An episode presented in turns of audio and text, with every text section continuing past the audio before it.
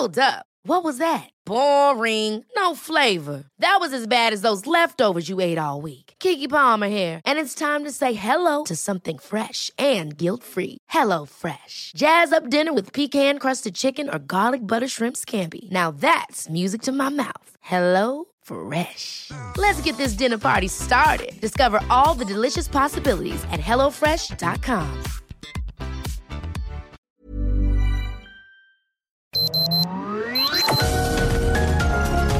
Heraldo Media Group presenta Sergio Sarmiento y Lupita Juárez. Información veraz y oportuna con un toque personal y humano. Por El Heraldo Radio, donde la H suena y ahora también se escucha.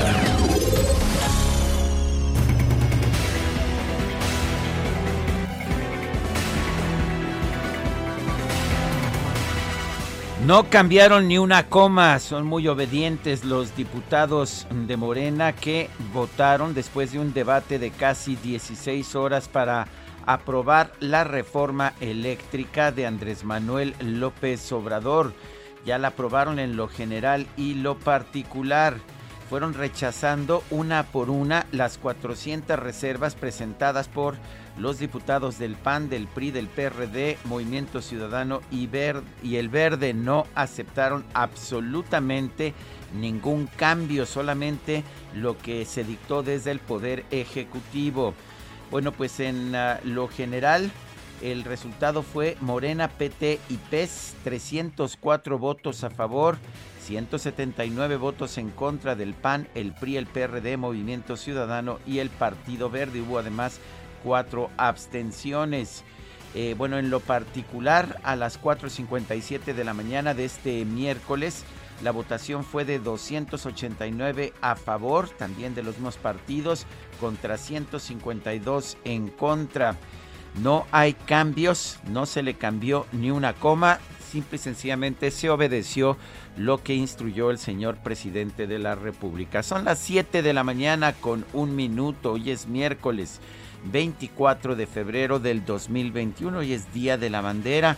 También se conmemora la emisión del Plan de Iguala que llevó a la independencia de México allá en 1821. Es precisamente el bicentenario del Plan de Iguala. Bueno, pues eh, yo soy Sergio Sarmiento y quiero darle a usted la más cordial bienvenida a El Heraldo Radio. Lo invito a quedarse con nosotros a lo largo del a lo largo de las próximas tres horas. Aquí estará bien informado, por supuesto. Tendrá también un momento agradable, ya que siempre hacemos un esfuerzo por darle a usted el lado amable de la noticia, siempre y cuando, por supuesto, la información lo permita. Guadalupe Juárez, ¿cómo estás? Muy buenos días.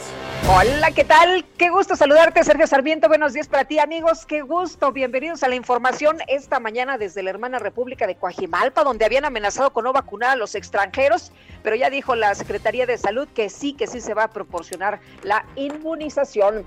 Bueno, y por otra parte, por otra parte, ¿qué tal el día de ayer esta bomba? La unidad especializada en investigación de operaciones con recursos de procedencia ilícita falsificación o alteración de moneda de la Fiscalía General de la República, solicitó a la Cámara de Diputados el desafuero del gobernador panista de Tamaulipas, Francisco García Cabeza de Vaca, para proceder en su contra por los delitos de delincuencia organizada, lavado de dinero y defraudación fiscal equiparada, así lo confirmó la Secretaría General de la Cámara de Diputados en eh, un oficio dirigido al presidente de la Junta de Coordinación Política, Ignacio Mier. Cabe mencionar que el recurso deberá ser ratificado el próximo jueves por la Fiscalía General de la República.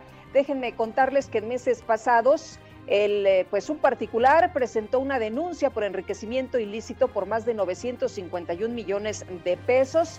Derivado de esa denuncia, la UIF y el Ministerio Público integraron una carpeta de investigación y de acuerdo con los datos que se han recuperado hasta este momento, han acreditado que entre abril y diciembre de 2019 se realizaron triangulaciones financieras que le reportaron ingresos por 42 millones de pesos de una empresa fachada que no cuenta con empleados, capital ni antecedentes de declaraciones fiscales denominada TC12. Esta empresa habría recibido recursos a su vez de la empresa RC cuyos socios son declarados como sospechosos de operaciones de procedencia ilícita en Estados Unidos. Cabe mencionar que ya hubo pues una reacción por parte del propio gobernador. Dice que Morena ha filtrado una supuesta acusación en su contra y de nuevo el uso faccioso de la justicia donde no hay delito, se orquesta una embestida política.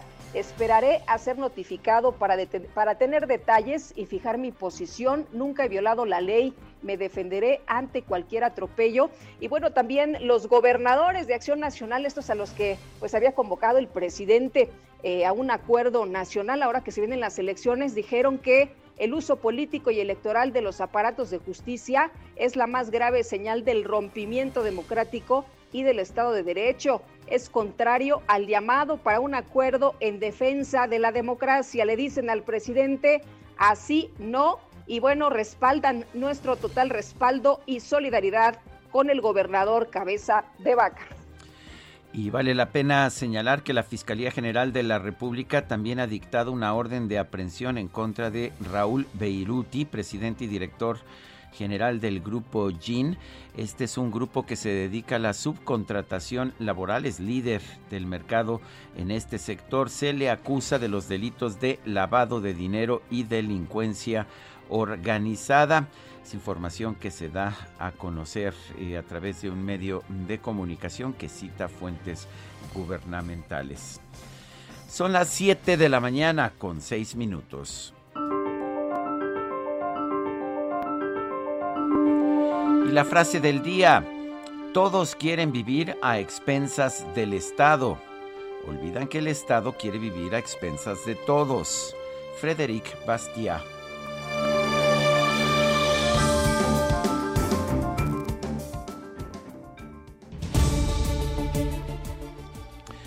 Y la pregunta, la pregunta del día, ayer preguntábamos, la Auditoría Superior de la Federación se retractó de su cálculo del costo de la cancelación del nuevo Aeropuerto Internacional de México. ¿Por qué lo hizo? Por honestidad, nos dice 2.6% de quienes responden. Por presión del gobierno, 93.4%. No sabemos, 4%. Hemos recibido 8.776 votos. Y esta mañana ya coloqué en mi cuenta personal de Twitter, arroba Sergio Sarmiento, la siguiente pregunta. ¿Bajará los precios de la electricidad la nueva ley de la industria eléctrica? Los bajará, nos dice 3.9%, los subirá 84.7%, ni uno ni lo otro. 11.4%. Hemos recibido en 34 minutos 1.159 participaciones. Las destacadas del Heraldo de México. Y ya está con nosotros Itzel González con las destacadas. Itzel, ¿qué tal? Muy buenos días.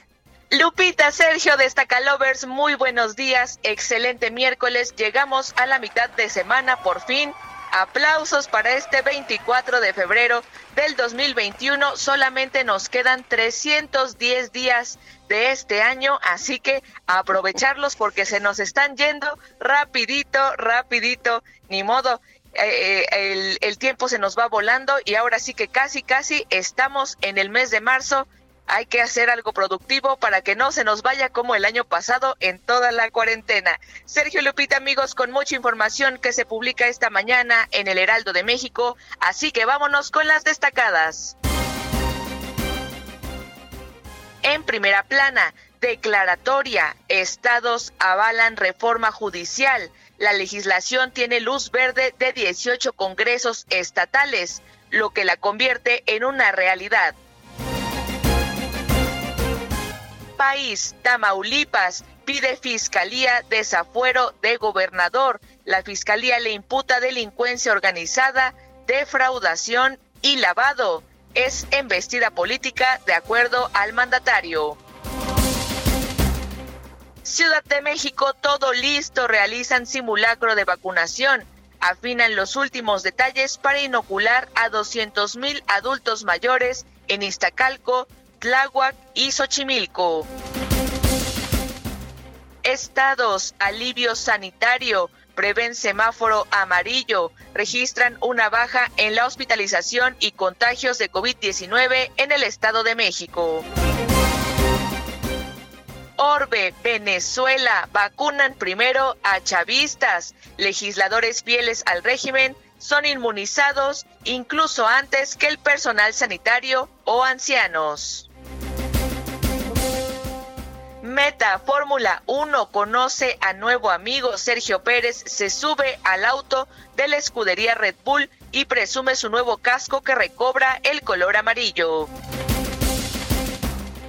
Y finalmente, en mercados, efecto de la reforma, energías limpias en pausa.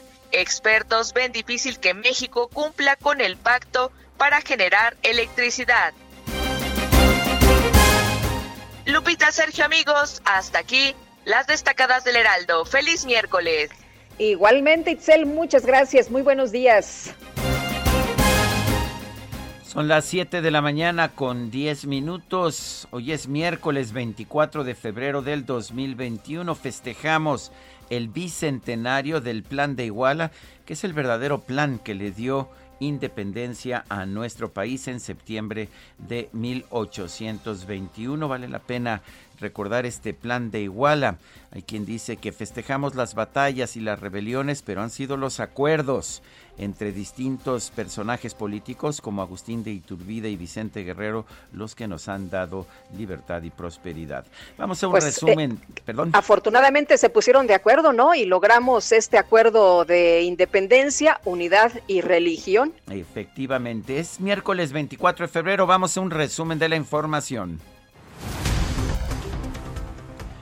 Con 289 votos a favor, 152 en contra y una abstención, la Cámara de Diputados aprobó en lo general y en lo particular la reforma a la ley de la industria eléctrica enviada por el Ejecutivo. El dictamen fue turnado al Senado. El diputado de Morena, Manuel Rodríguez, presidente de la Comisión de Energía, aseguró que las energías renovables no son las más baratas y denunció que las empresas privadas de este sector son subsidiadas por la Comisión Federal de Electricidad. Las renovables no son las más baratas en generación y tampoco en inversión. Una central de ciclo combinado tiene un costo unitario de inversión de 1.622 dólares por kilowatt por hora, mientras que las fotovoltaicas 2.701 dólares por kilowatt y las eólicas 3.983 dólares por kilowatt. Además, estas privadas son subsidiadas por la CFE con su generación firme, regulación del voltaje y reservas para mantener la confiabilidad y seguridad del sistema eléctrico nacional. En cambio, la vicecoordinadora de la bancada del PRI, Anilú Ingram, señaló que la reforma a la ley de la industria eléctrica representa un retroceso para el país impulsado por los legisladores de Morena. Los que están ante una encrucijada son los compañeros de Morena, ya que tienen una oportunidad histórica. Hoy pueden decidir si México será un país vanguardista a la altura de los retos que nuestro país enfrenta o bien damos un gran salto al pasado y hacen del retroceso el sello de esta transformación que no solo le está fallando a los que votaron por ustedes, sino también al país entero. Bueno, y por otra parte, por otra parte, le comento que la diputada del eh, Partido Verde, Zulma Espinosa, señaló que su bancada coincide con la necesidad de fortalecer a la Comisión Federal de Electricidad. No tenemos ninguna duda de que la CFE es y debe seguir siendo una pieza clave para el desarrollo nacional y si hoy está enfrentando dificultades que comprometen su viabilidad, como legisladores estamos obligados a encontrar alternativas para ayudarle a superarlas. No obstante, lo anterior no puede hacerse en detrimento de las energías renovables, pues impulso resulta fundamental para mitigar el cambio climático. Pues sí, fortalecer a la CFE, pero no a costa de las renovables. Bueno, tras recibir la aprobación de 18 congresos locales, la Cámara de Diputados hizo la declaratoria de constitucionalidad de la reforma al Poder Judicial de la Federación. El coordinador de Morena en San Lázaro, Ignacio Mier, reveló que la Fiscalía General de la República solicitó a la Cámara de Diputados el desafuero del gobernador de Tamaulipas, Francisco Javier García Cabeza de Vaca, por delincuencia organizada y operaciones con recursos de procedencia ilícita. A través de Twitter, el gobernador García Cabeza de Vaca aseguró que nunca ha violado la ley. Denunció que se está orquestando una embestida política en su contra. El dirigente nacional del PAN, Marco Cortés, aseguró que el proceso de desafuero en contra de Francisco Javier García Cabeza de Vaca tiene un interés político electoral y se debe a una cacería de brujas del presidente López Obrador y de Morena. El PAN en el Senado afirmó que las acusaciones en contra del gobernador de Tamaulipas corresponden a una persecución política con la que se pretende desviar la atención de las irregularidades detectadas por la Auditoría Superior de la Federación. Y en un video, el secretario de Hacienda Arturo Herrera aseguró que el 75% de lo reportado por la Auditoría Superior de la Federación sobre el costo de la cancelación del nuevo Aeropuerto Internacional de México en Texcoco es erróneo. Estos errores representan alrededor del 75% de todo lo, lo, reportado por la Auditoría Superior de la Federación. Ahora bien, nosotros entendemos y estamos muy conscientes que siempre en toda auditoría, en cualquier reporte, puede haber discrepancias metodológicas. Si se está tomando la definición del gasto de vengado, de gasto de comprometido, de gasto presupuestado, de gasto asignado, pero este no es el caso.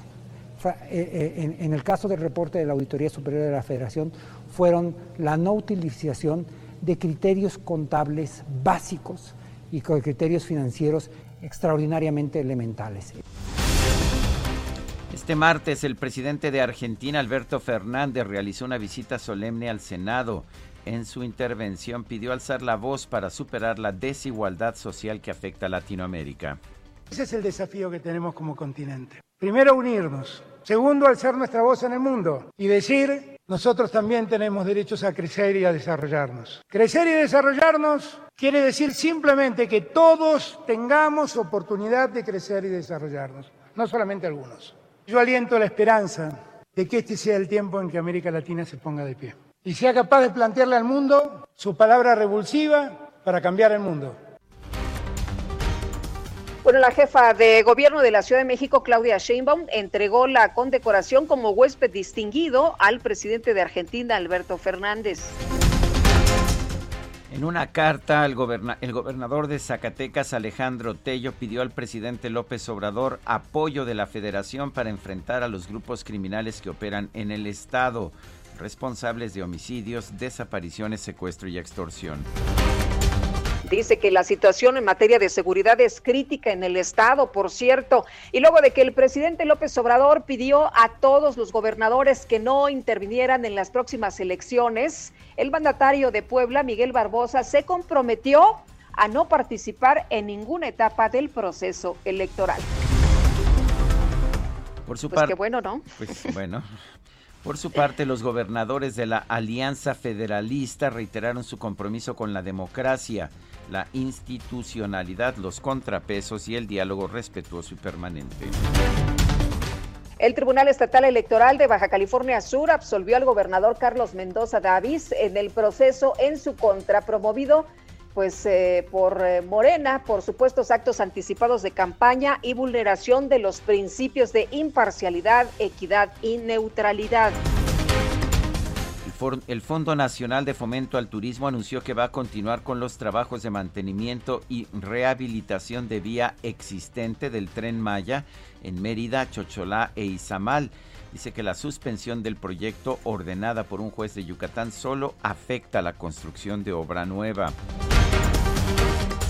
Un juzgado especializado en competencia económica otorgó una suspensión definitiva para frenar el acuerdo de la Secretaría de Energía que limita las importaciones y exportaciones de petrolíferos e hidrocarburos. El INEGI informa esta mañana que en la primera quincena de febrero los precios al consumidor aumentaron 0.23%. La inflación anual está en 3.84%. Y la Cámara Nacional de la Industria Restaurantera y Alimentos Condimentados, Canirac, consideró que las medidas sanitarias aplicadas por el gobierno de la Ciudad de México generan confusión en el sector, por lo que es necesario realizar algunas aclaraciones.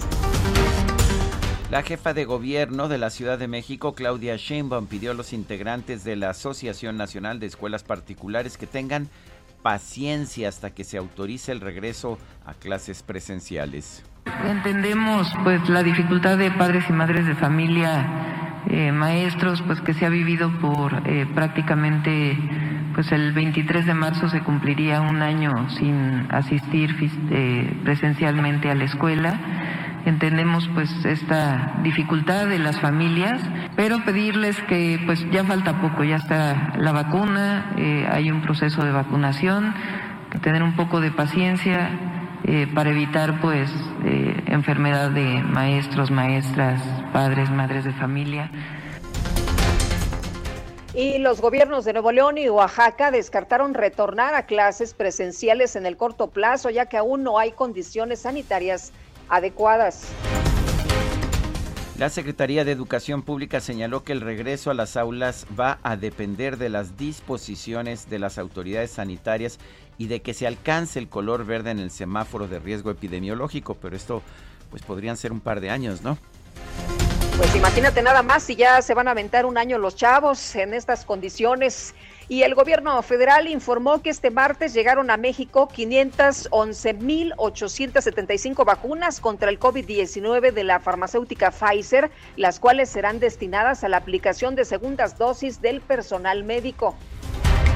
La Secretaría de Salud indicó que este martes se aplicaron 40.684 vacunas contra el COVID-19 en todo el país, con lo que se llegó a 1.801.156 dosis administradas.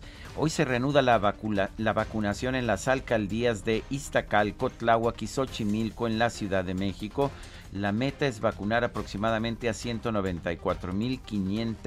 194.580 personas en 10 días. Y además impresionante, a pesar de que se le dijo a la gente que no se quedara, que no era necesario estarse ahí durante la noche y madrugada, pues muchos pernoctaron en las diferentes sedes donde les van a aplicar la vacuna. La Secretaría de Salud señaló que en la última jornada se registraron 1.273 muertes por COVID-19 en México. La cifra acumulada subió a 181.809 decesos. Hay 2.052.266 casos confirmados.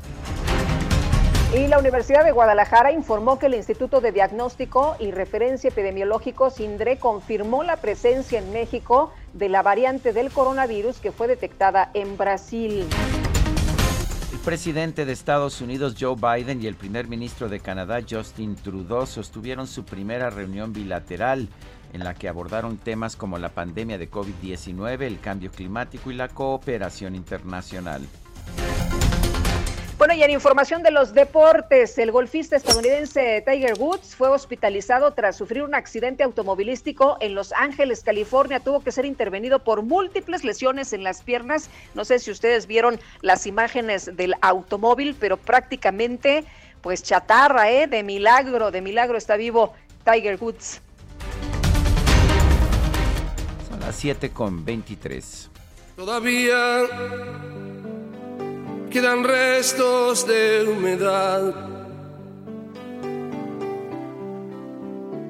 Sus olores llenan ya mi soledad. En la cama su silueta se dibuja cual promesa de llenar el breve espacio en que no está. Sí, es esta clásica, El breve espacio. Pablo Milanés cumple hoy 78 años, nació en Bayamo, Cuba, el 24 de febrero de 1943. Y esta, y esta canción es un verdadero himno de amor y de libertad. La prefiero compartida antes que vaciar mi vida. Mis esquemas no confiesan ni una pena. Me gusta a mí, Guadalupe Juárez, no sé qué opines tú. Pues también me gusta Sergio y me gusta mucho cómo canta Pablo Milanés, que a lo mejor no tiene esta voz muy potente, pero la verdad es que es una voz eh, muy muy dulce, agradable y las letras pues son sensacionales.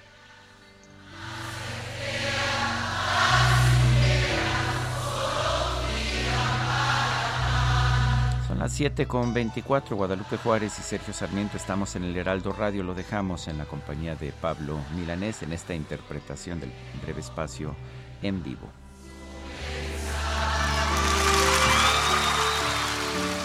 Todavía no pregunté, te quedarás. Temo mucho la respuesta de un jamás. La prefiero compartida antes que vaciar. Sergio Sarmiento y Lupita Juárez quieren conocer tu opinión, tus comentarios o simplemente envía un saludo para ser más cálida esta mañana. Envía tus mensajes al WhatsApp 5520 109647. Heraldo Radio, la HCL se comparte, se ve y ahora también se escucha. Heraldo Radio.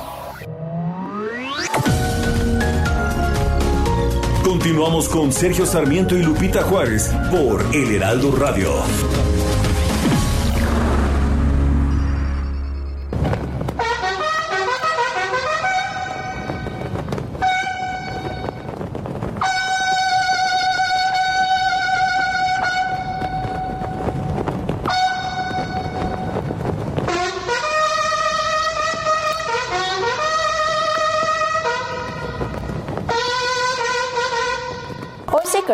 El Día de la Bandera Mexicana, la cual en 2008 fue declarada la más bonita del mundo. Sin embargo, hoy recordaremos parte de su historia.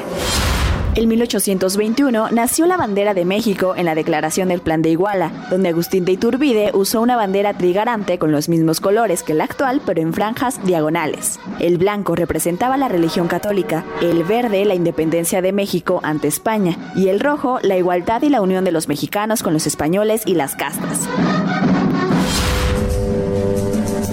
En 1823, cuando terminó el imperio de Iturbide, el Congreso Constituyente instauró la bandera nacional. Durante el gobierno de Benito Juárez y tras la separación Iglesia-Estado, se cambió el significado de los colores. Verde, esperanza. Blanco, unidad. Y rojo, la sangre de los héroes nacionales. En 1880, durante el gobierno de Porfirio Díaz, se utilizó un águila viendo de frente con las alas desplegadas, al estilo francés, como a él le gustaba. Pero tras la Revolución Mexicana, por orden del presidente Venustiano Carranza, el águila volvió a cambiar. Se posaba de perfil izquierdo sobre un nopal que brota de una roca rodeada de agua. El 24 de febrero de 1940, el presidente Lázaro Cárdenas reconoció esta fecha oficialmente para conmemorar a la bandera. La bandera mexicana más grande mide 60 metros de largo por 34 metros de ancho y se levanta sobre un asta de 120 metros de altura. Se ubica en el complejo de la Gran Plaza en Piedras Negras, Coahuila y fue certificada por el libro de récords Guinness en 2011 como la más grande no solo de México, sino de América Latina. Esto no puede ser más que una canción. Quisiera fuera una declaración de amor romántica sin reparar en formas tales que pongan freno a lo que siento ahora raudales.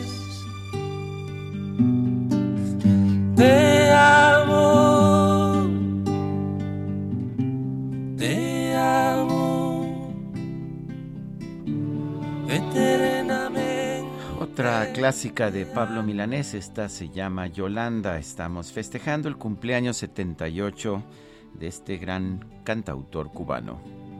Si me faltaras, no voy a morirme. Si de morir quiero que sea contigo. Uy, qué tiempos, qué tiempos aquellos. Tenemos mensajes de nuestro público.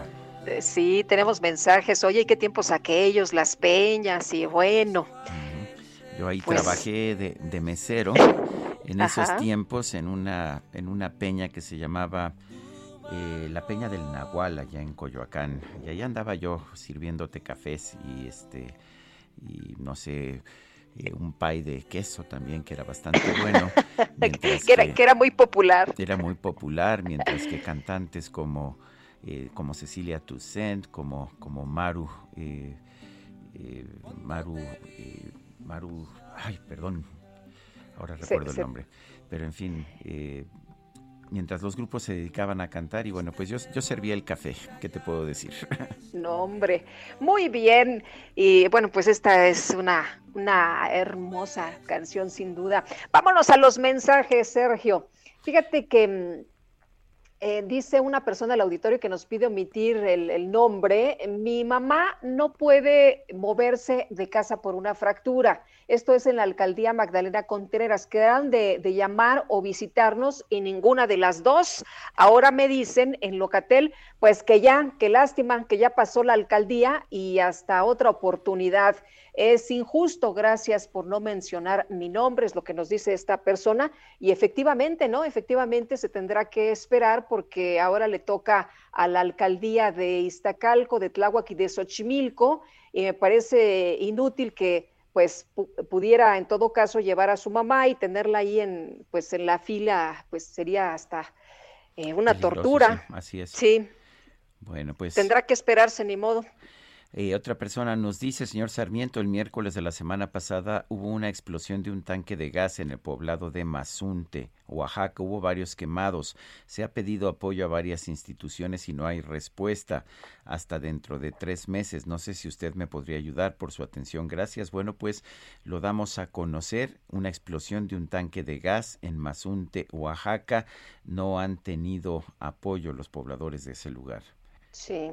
Oye, íbamos a preguntar lo de la vacunación porque estoy recordando en este momento que comentaron aquí en Coajimalpa que las personas que no pudieron ser vacunada, eh, vacunadas eh, iban a tener esta segunda etapa, pero ya iban a acudir a sus casas. Entonces, vamos a preguntar y, le vamos a informar a, a, la persona, porque me imagino pues que está, pues que está desesperada, ¿no? Que está agobiada porque no han vacunado a su familiar. Y Amy a la Cámara Agachona de Diputados, acaba de, firmar, de confirmarle al mundo con la ley eléctrica que México ya no es confiable. Qué triste retroceso. Saludos cariñosos. Pues sí, aprobaron lo que quería el presidente tal y como él lo quería. Sin una coma, ¿para qué hay que para qué molestamos al presidente y le cambiamos una coma? También el presidente dijo hace unos días que los abogados que participen en los juicios de amparo que se esperan, eh, pues van a ser considerados como traidores a la patria. Es la primera vez que me entero que un abogado, por hacer su trabajo y buscar que se respete la Constitución, es considerado traidor a la patria. Pero vamos, vamos con el tema precisamente de la aprobación de la contrarreforma eléctrica. Iván Saldaña, cuéntanos. Sergio Lupita, amigos del auditorio, buenos días. Efectivamente fue sin una coma de cambios en el proyecto de decreto, solo cambios mínimos, pero en los artículos transitorios que pues la Cámara de Diputados así aprobó durante la madrugada de este miércoles ya en la mañana la reforma a la ley de la industria eléctrica del presidente Andrés Manuel López Obrador y la envió al Senado de la República como Cámara revisora y pues esta discusión, Sergio Lupita, inició alrededor de las 13 horas del día de ayer, duró casi 16 horas, porque pues los diputados de todas las bancadas presentaron 412 reservas que era la se reservaban la totalidad de los artículos del proyecto para discutirlos, es decir, cuando se hizo la aprobación en lo general, que fue alrededor de las seis de la tarde, solamente se aprobó, pues, eh, eh, por así decirlo, el título del el título y la firma porque todo estaba reservado todo el cuerpo eh, de esta de esta reforma que envió el ejecutivo. Y pues eh, lo reservaron para discutir cada artículo en lo particular, fueron rechazadas una a una porque pues la mayoría las impulsó la oposición, Morena y aliados inscribieron una parte de este paquete, pero fue para pues no perder reflectores para que después de hablar en tribuna las retiraran al final antes de que fueran boca, este, votadas y pues finalmente se aprobó a las 4.55 horas de este miércoles esta reforma preferente del Ejecutivo. Tenían los diputados para aprobarla hasta el 2 de marzo, la aprobaron el día de hoy en tiempo y forma. Eh, fue ya, eh, bueno, en total, la votación final en lo particular fueron 289 votos a favor, 152 en contra y una abstención, la de Gabriela Cuevas, diputada de Morena, ex panista y pues ella votó en abstención. En esta se modifica el orden del despacho de las centrales eléctricas, se da prioridad a la Comisión Federal de Electricidad sobre las empresas privadas y pues es que eh, con esta prioridad eh, la energía producida, se da prioridad primero a la energía producida por las hidroeléctricas, luego a la energía generada en otras plantas de la CFE, seguido de la energía eólica o solar de particulares y por último los ciclos combinados de empresas privadas. Nada más por último, por supuesto, durante todo el debate hubo posiciones en contra a favor. Por ejemplo, la diputada Dolores Padierna de Morena dijo que esta iniciativa preferente profundiza las transformaciones para rescatar a la CFE por ser una empresa indispensable para el desarrollo soberano e independiente del país mientras el diputado Galindo dijo que esta iniciativa, pues eh, se espera eh, una lluvia de amparos y demandas en tribunales nacionales e internacionales, porque pues viola la Constitución y acuerdos del tratado de, el tratado comercial entre México, Estados Unidos y Canadá, el TEMEC, el TPP y otros, y pues también, sobre todo en medio ambiente, en seguridad jurídica para las empresas, pues son desastres eh, lo que estarían enfrentando, lo que estaría lo que está reflejando México como país es lo que advirtió la oposición, eh, Sergio Lupita. Bueno, pues Iván Saldaña, gracias por esta información. Buenos días a todos. Adelante, Lupita. Buenos días. Bueno, y para continuar con este tema, vamos a platicar con eh, eh, Claudia Pastor Badilla, integrante de la Comisión de Puntos Constitucionales en la Cámara de Diputados. ¿Qué tal? Muy buenos días, Claudia. Hola, ¿qué tal? Muy buenos días, este Lupita, Sergio, un saludo a todo tu auditorio. buenos días. Cuéntenos, Claudia, ¿cuál es su posición acerca de esta eh, de esta reforma de la industria de la ley de, de, la ley de la industria eléctrica? Gracias por la oportunidad. Como bien lo narra Iván, eh, toda la madrugada eh, se estuvieron desahogando las reservas que presentamos en un en un intento de de artículo por artículo de, tratar de razonar con la mayoría acerca de pues de que nuestro marco constitucional prevé el libre mercado como un derecho fundamental en este país y la generación de energía eléctrica conforme a ese mismo artículo no es un área estratégica del Estado que por lo tanto se encuentra sujeto a libre mercado y a las prohibiciones de prácticas monopólicas. ¿Esto por qué es, por es relevante? Porque todo lo que contradiga la Constitución, pues así será declarado por la Suprema Corte de Justicia de la Nación. Pero hay muchos aspectos desde los cuales podemos decir que esta es una equivocación manifiesta de la mayoría, porque están confundiendo que la rectoría del Estado implica la exclusividad, sin atender a que el mercado eléctrico en los últimos 20 años ha cambiado una, una canasta de diferentes formas de generación de energía eléctrica que superan a la infraestructura de la CFE y de ahí que de conformidad con digamos con los artículos que contemplan el sector económico de nuestra Constitución, pues debe de privilegiarse el, el consumo de la energía más barata. Y así estaban las reglas del despacho en la ley de la industria eléctrica y ahora ellos, no sé cómo pueden sostener que no se va a violar el libre comercio si ahora ellos establecen un orden de despacho que no atiende al, a la oferta, a la demanda, ni al mejor precio. Es, es, increíble, es increíble lo que hicieron y pues esto, pues a nuestro parecer manda mensajes muy, muy desconcertantes a, al mundo de que México desconoce contratos, desconoce reglas, eh, esto impacta la certeza jurídica, desconoce los acuerdos internacionales, pero además, además de todos estos problemas jurídicos y económicos, es que se va a elevar el costo de la energía eléctrica por una sencilla razón, porque ahora producirla va a ser más caro. No hay manera. Pero, pero Claudia, lo que nos están diciendo es otra cosa. Lo que nos están vendiendo es que con eh, gracias al fortalecimiento de la Comisión Federal de Electricidad vamos a tener los eh, usuarios eh, de CFE pues tarifas mucho más bajas. Vamos a tener tarifas preferentes porque pues los otros, los privados, eran unos abusivos.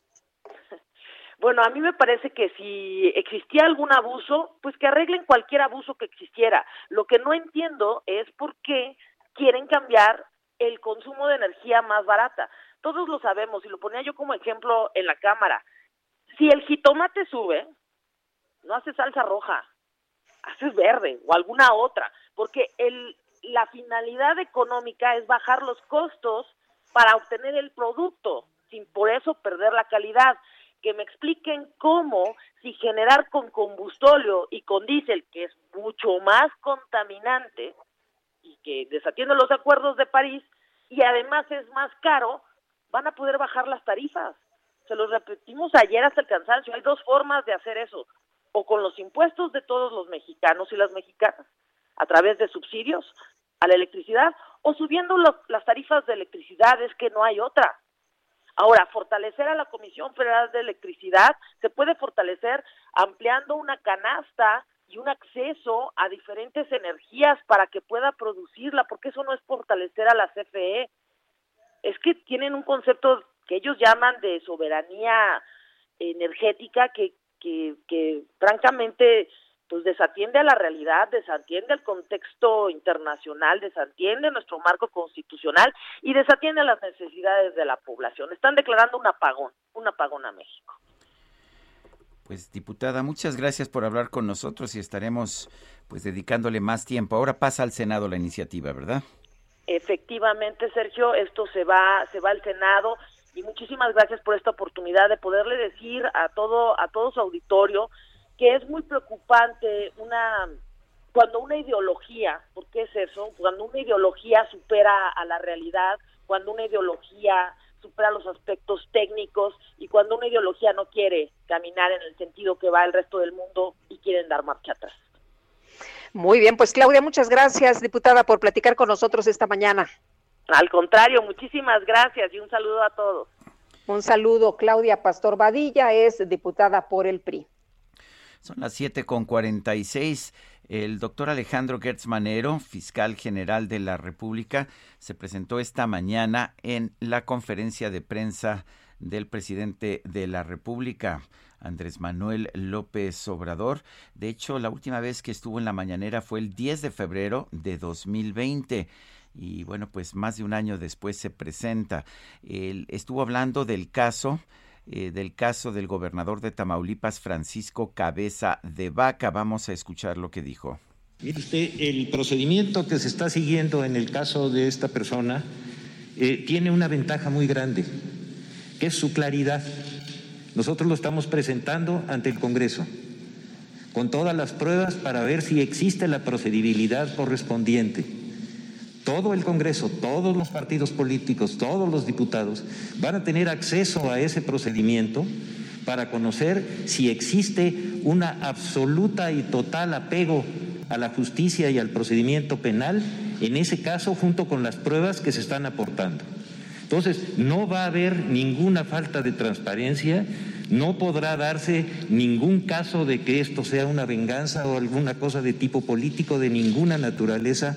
¿Por qué? porque prácticamente el juicio va a ser público ante el Congreso, con todas las pruebas de quienes denunciaron, lo que se hizo en el procedimiento de investigación y lo que se le propone al Congreso. Es decir, nos estamos sometiendo a todos los miembros, a todos los diputados de todos los partidos para que analicen ese caso y lo puedan tratar con toda transparencia porque si no, no va a haber claridad.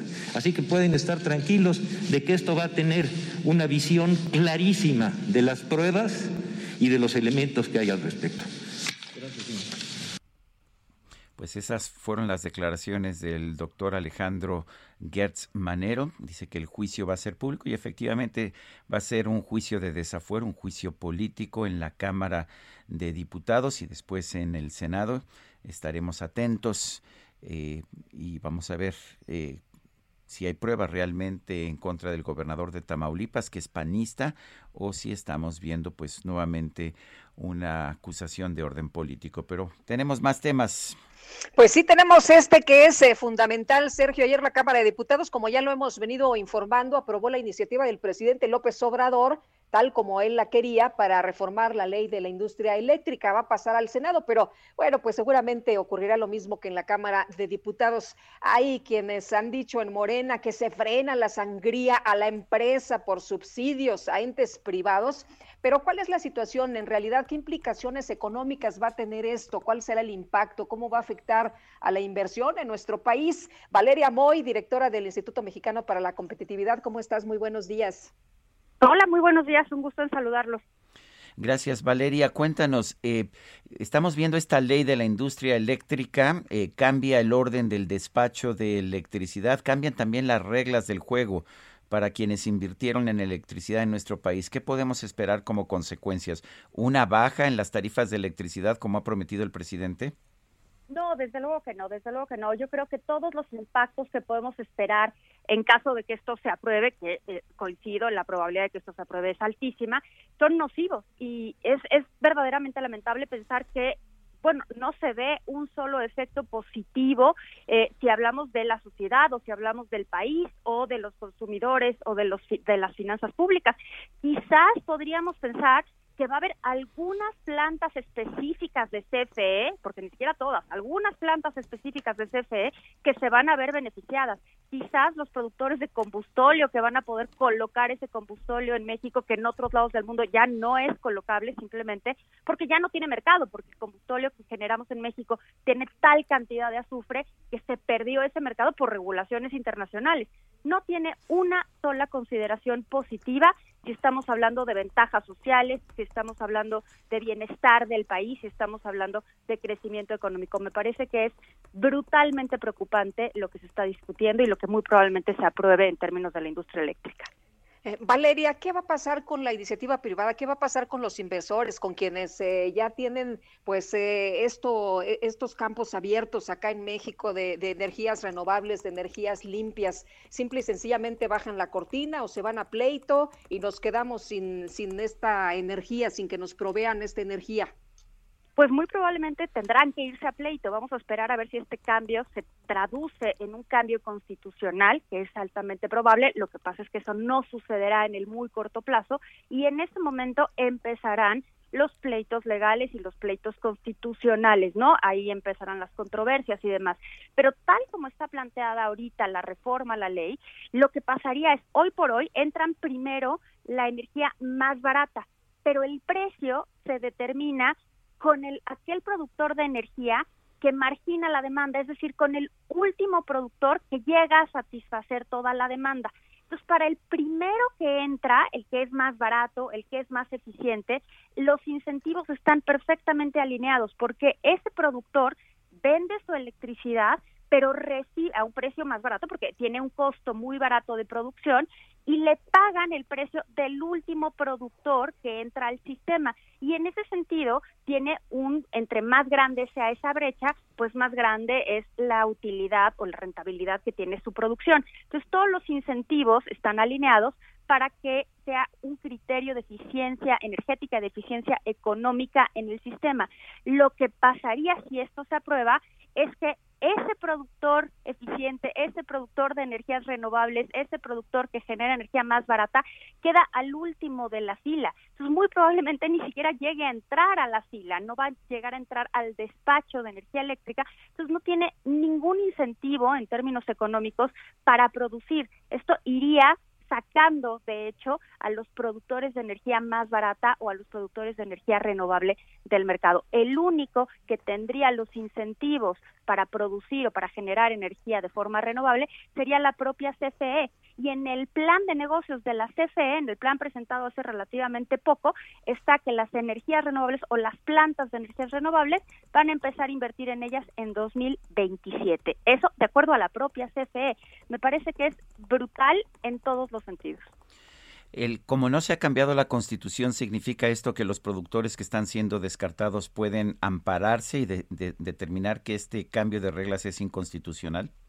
Así es, así, eso es lo que se espera, eso es seguramente lo que veremos, ¿no? Va a haber una oleada de amparos, va a haber una ola de juicios, va a haber un problema legal bien importante que vamos a ver cómo se resuelve. Y evidentemente el cambio constitucional pues no va a tomar poco tiempo, ¿no? Entonces ahí es donde seguramente entrarán los procedimientos legales y también, por supuesto, los procedimientos legales violatorios al Tratado de Libre Comercio. Entonces yo creo que lo que podríamos esperar, aparte del detrimento económico en todas estas variables que ya comentamos, seguramente vendrá una oleada de juicios muy importantes eh, en los que se definirá si esto procede o no procede. Muy bien, pues Valeria, como siempre apreciamos mucho que puedas platicar con nosotros. Buen día. Al contrario, muchísimas gracias a ustedes. Buenos días.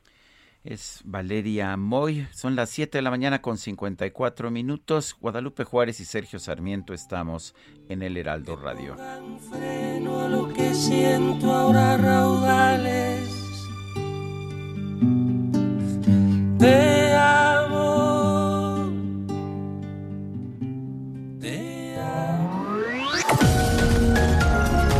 Sergio Sarmiento y Lupita Juárez quieren conocer tu opinión, tus comentarios o simplemente envía un saludo para ser más cálida esta mañana. Envía tus mensajes al WhatsApp 5520 109647. Heraldo Radio. Heraldo Radio. Continuamos con Sergio Sarmiento y Lupita Juárez por El Heraldo Radio.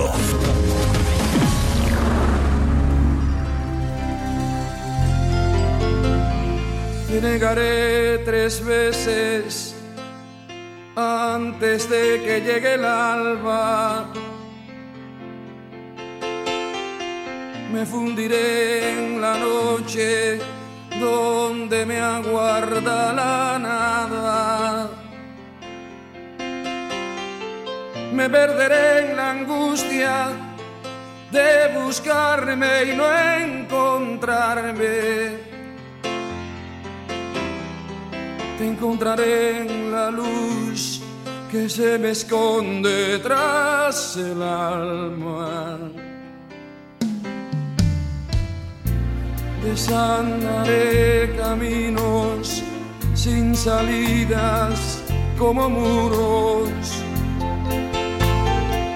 Seguimos escuchando música interpretada por Pablo Milanés, cantautor cubano, uno de los grandes de, del siglo XX y de, y de este siglo XXI también. Esto se llama El amor de mi vida. Que formado uno a uno y pensaré en tu amor. Son las 8 de la mañana con un minuto. Adelante, Lupita. Pues con mensajes de nuestros amigos, muchas gracias a todos ustedes que se comunican con nosotros esta mañana. Buenos días, Sergio Lupita. ¿Qué saben respecto al aumento del 30% del gas doméstico? Ayer en casa nos cargaron y nos comentaron ese incremento en el costo.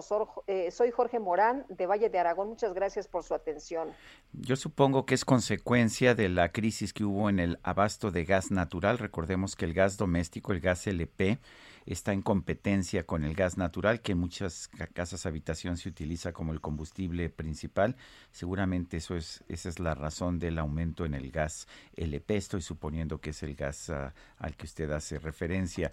Dice otra persona, hola, excelente día para ustedes y todo el equipo de trabajo. Les comento que ayer nos dimos cuenta, mi esposo y yo, que no tenemos ningún comprobante de que nos hayan puesto la primera dosis de la vacuna contra COVID-19. Solo nos dieron un papelito en blanco esto no es un comprobante oficial y ahora qué podemos hacer? Solo esperar que, que sí nos llamen. Ojalá que cuando entrevisten a responsables de esto se les pueda preguntar. Muchas gracias y saludos desde San Jerónimo. Soy Patricia, la de todos los días. Efectivamente, sobre todo en los primeros días, simple y sencillamente no se daba ningún comprobante. Dicen que tomaron registro de las personas que fueron vacunadas, pero a ver, en un momento en que se está, por ejemplo, considerando la posibilidad de establecer un pasaporte internacional para quienes hayan sido vacunados y que puedan viajar y moverse con más facilidad, esta falta de organización que hemos visto, pues nos va a costar muy cara.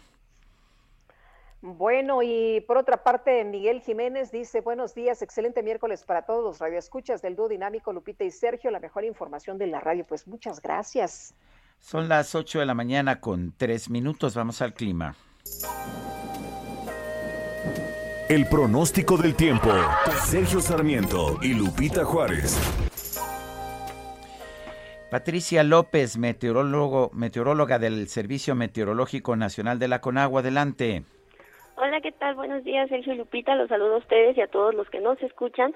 Y les comento que este día habrá un escaso potencial de lluvia y ascenso gradual de las temperaturas en estados del norte, centro, occidente y sur del país.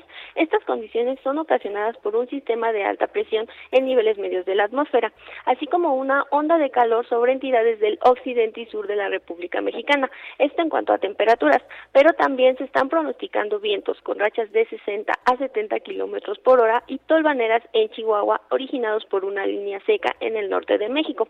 Y finalmente les comento que un canal de baja presión sobre el sureste de México favorecerá el ingreso de humedad y originará intervalos de chubascos en zonas de Oaxaca, Chiapas, Veracruz, Tabasco, Campeche y Quintana Roo.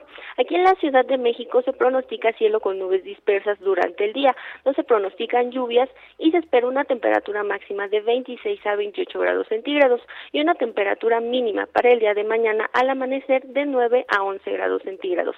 Sergio Lupita, este es el reporte meteorológico. Regreso con ustedes. Gracias. Gracias, Patricia López. Bueno, y sobre el caso del gobernador Francisco García Cabeza de Vaca, el presidente López Obrador aseguró que su gobierno no persigue a nadie. Vamos a escuchar. No tiene nada que ver con el asunto del el gobernador de Tamaulipas. Yo ahí quiero dejar de manifiesto que nosotros no perseguimos a nadie, no es mi fuerte la venganza, pero también debe de saberse, o recuerdo, que he dicho que no somos tapadera de nadie. La instrucción que tienen los servidores públicos del gobierno es que si hay una denuncia por corrupción, que no se tape nada, sea quien sea, y que se envíe de inmediato esa información a la Fiscalía, que es la encargada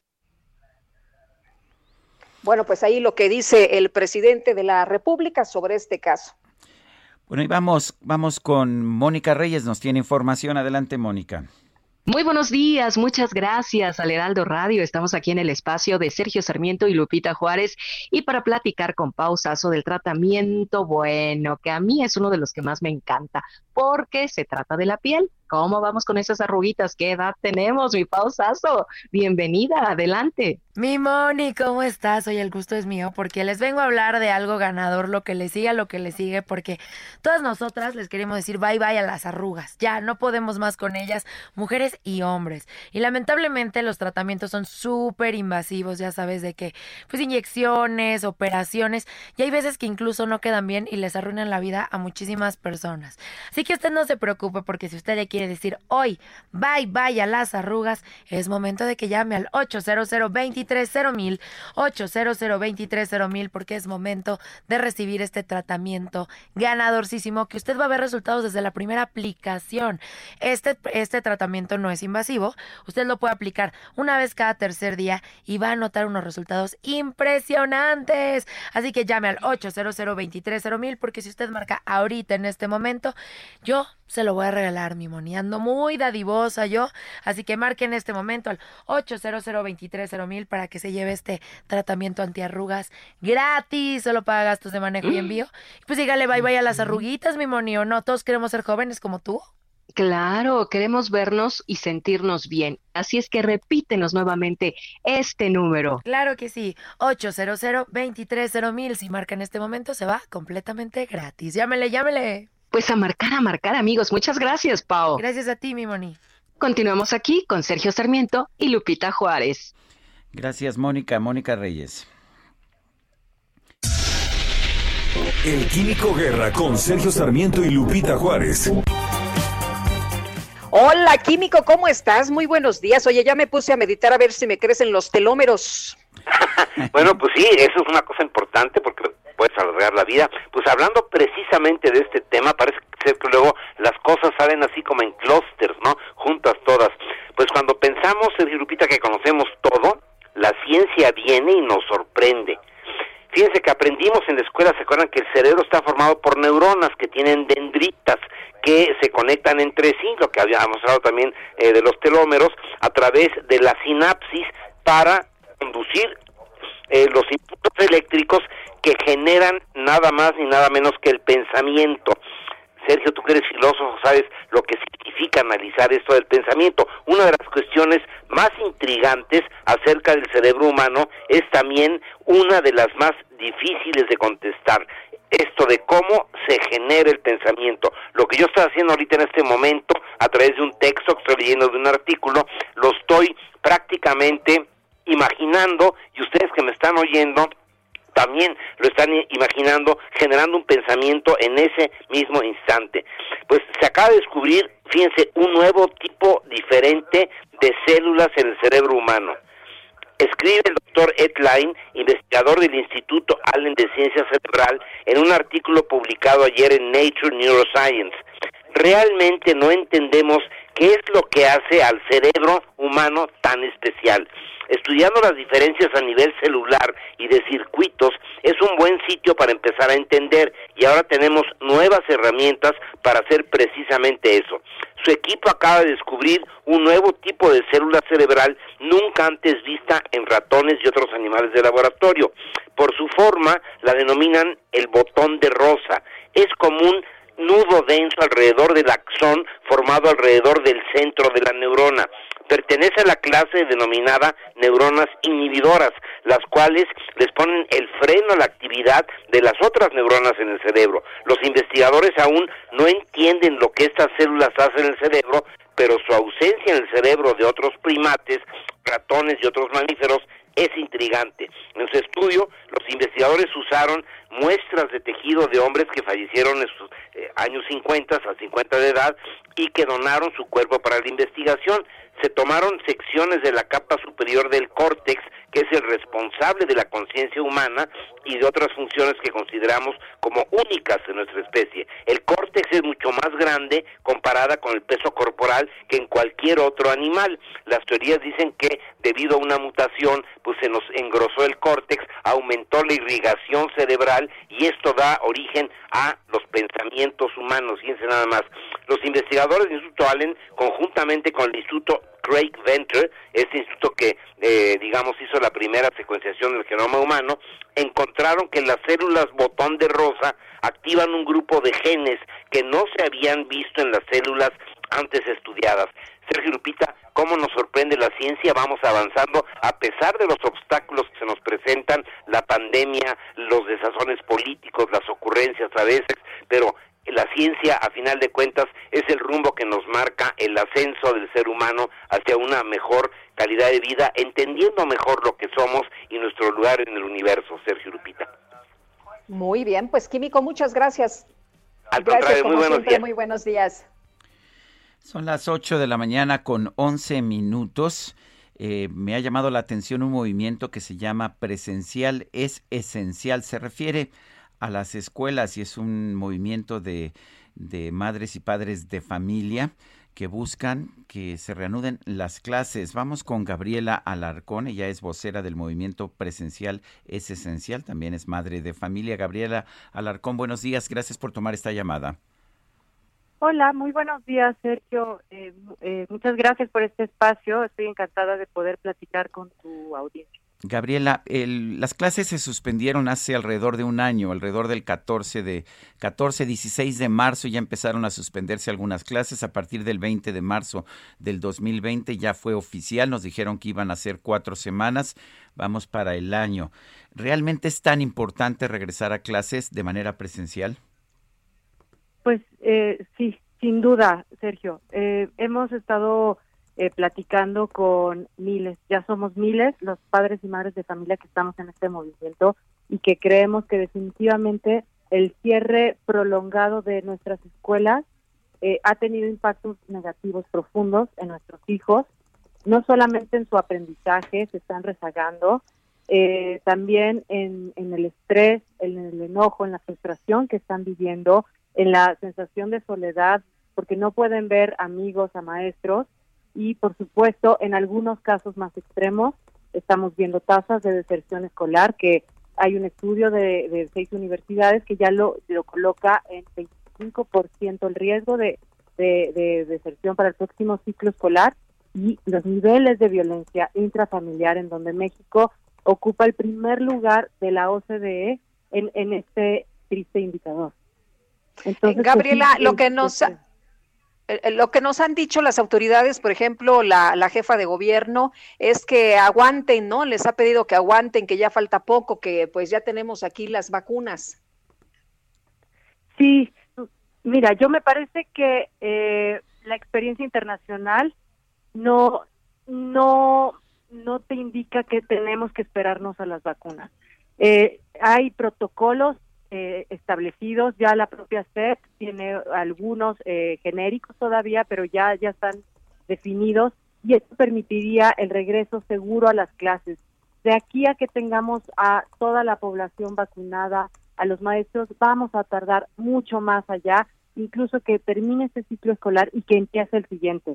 Entonces, yo, nosotros creemos que eh, es indispensable ir preparando las escuelas, redoblar los esfuerzos en las escuelas que están más rezagadas, buscar el apoyo de toda la comunidad educativa, pero también de fundaciones para prepararlas y comprarles todos los materiales, los equipos de protección necesarios, capacitar a los maestros y a los directivos de las escuelas para que podamos regresar a las escuelas eh, pronto de manera ordenada y segura. Creemos que sí es posible.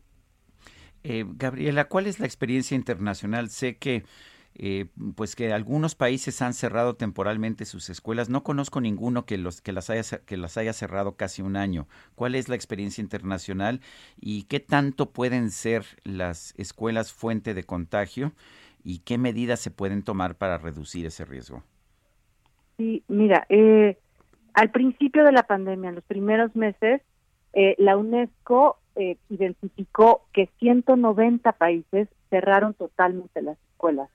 Pero como tú bien dices, no permanece hoy, son una minoría los, los, países, eh, son únicamente 30 países que permanecen con el cierre total de escuelas.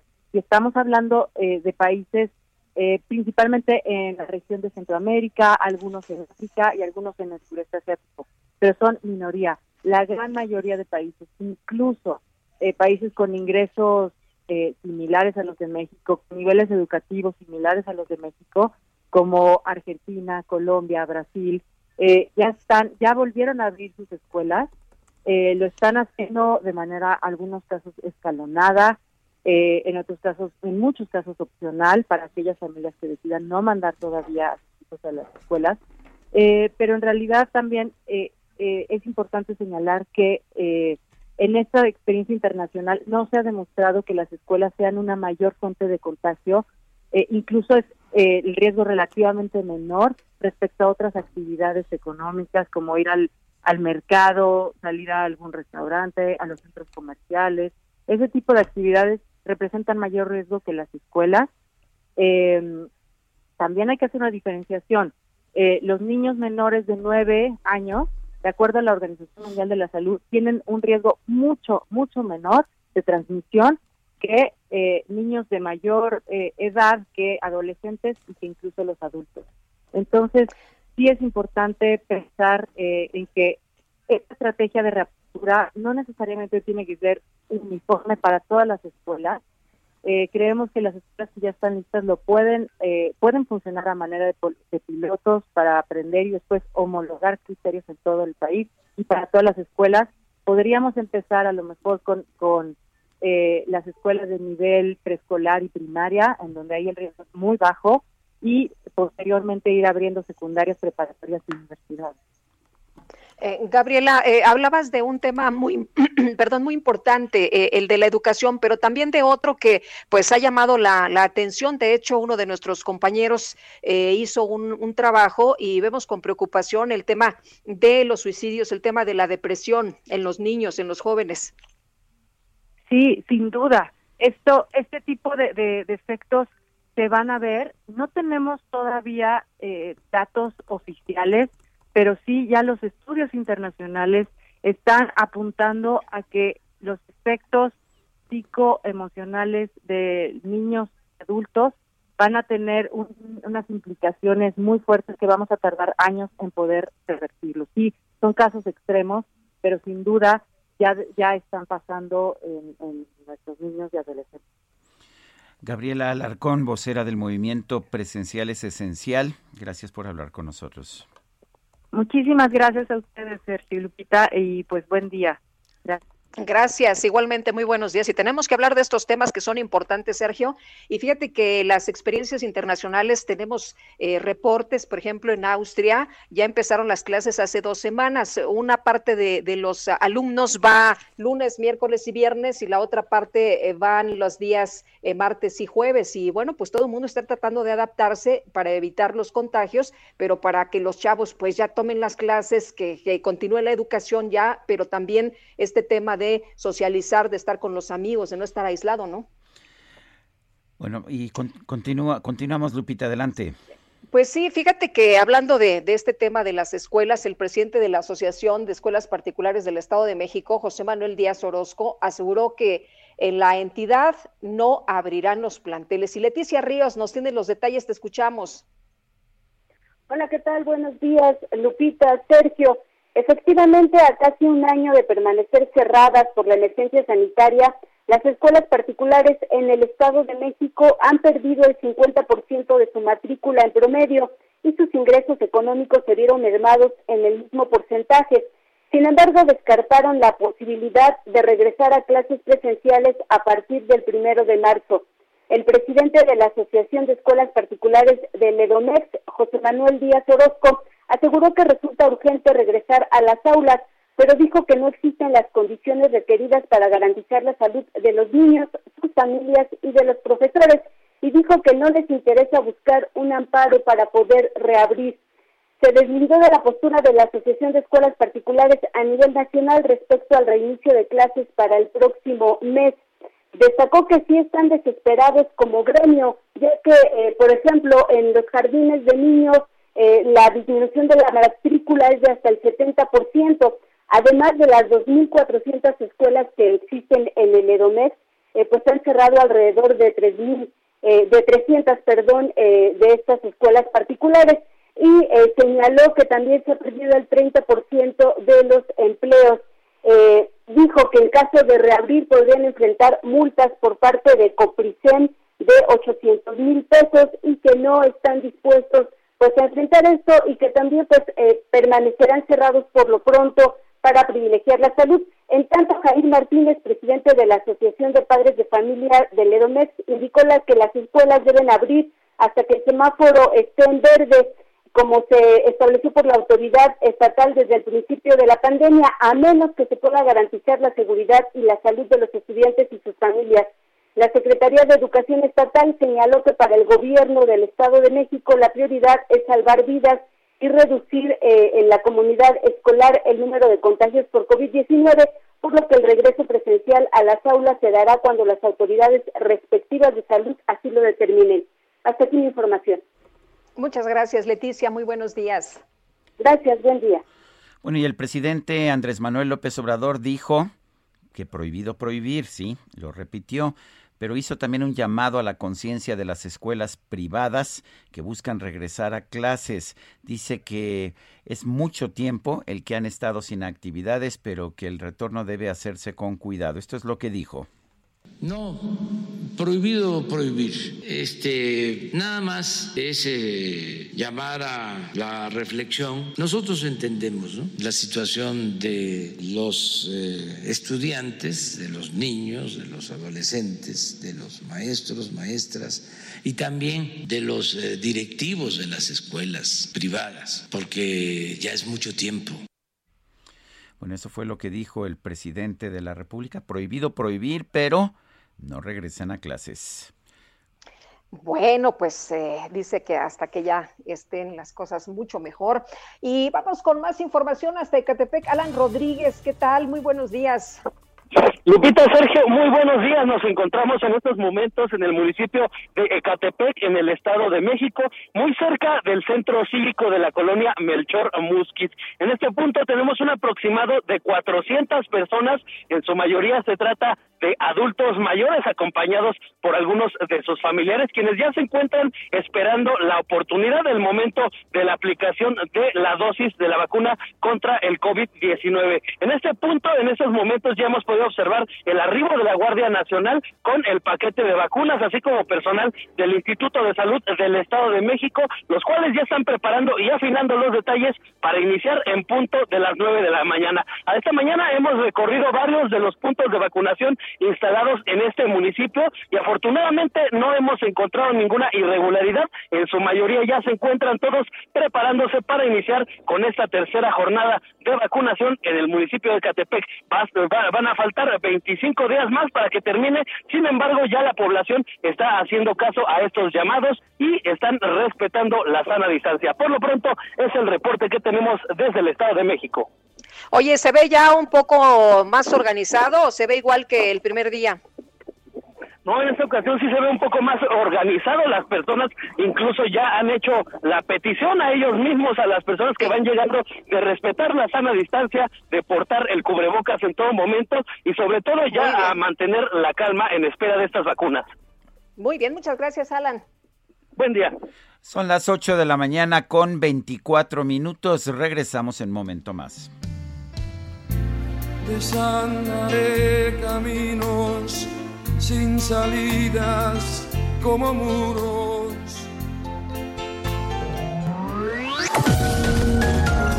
Sergio Sarmiento y Lupita Juárez quieren conocer tu opinión, tus comentarios o simplemente envía un saludo para ser más cálida esta mañana.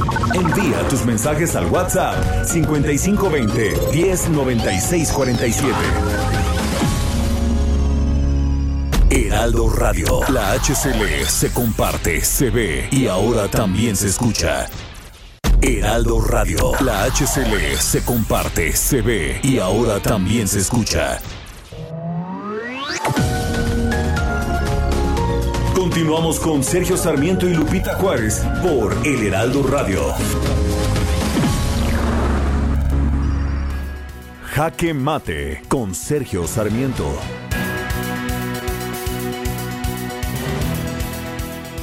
Mucha gente no alcanza a entender cuáles son las consecuencias de la nueva ley de la industria eléctrica que fue aprobada esta madrugada por la mayoría de Morena, el PT y el PS en la Cámara de Diputados. Pero la verdad es que las consecuencias van a ser terribles. Fundamentalmente esta decisión obliga a la compra de energía más cara y más contaminante, sí, obliga a que el sistema eléctrico nacional compre energía más cara y contaminante. Esto va a elevar los costos, pero va a tener consecuencias importantes en la salud de los mexicanos. Las plantas que van a entrar en operación son las más contaminantes que tiene nuestro país. Pero además hay otra razón por la cual esta ley es muy mala idea cambia de manera retroactiva las reglas del juego en el mercado de electricidad. A lo largo de los últimos años, muchas empresas privadas, creyendo que México es un país en que se respeta el Estado de Derecho, han hecho inversiones en México para generar electricidad más barata y más limpia. Y ahora resulta que les dicen que solamente podrán vender esa electricidad si a la, Comisión Federal de Electricidad no alcanza a cubrir la demanda.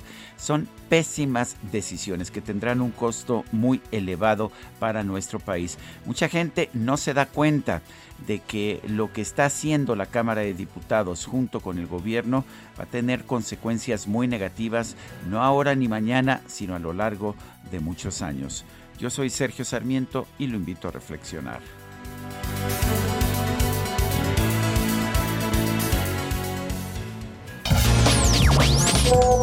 Buenos días, Sergio y Lupita. Pues yo nada más quisiera proponerle a la señora Müller que si quiere llamar la atención citando sus hechos históricos, pues ¿por qué no mejor se concentra en atender tratar de, recuperar los tratamientos a los niños con cáncer y hacer algo más provechoso. Digo, porque la verdad es que eso de llamar la atención pública haciendo citas históricas, pues ahorita no estamos como para eso, ¿no? Les llama Evelyn Arroyo de Álvaro Obregón. Saludos y cuídense.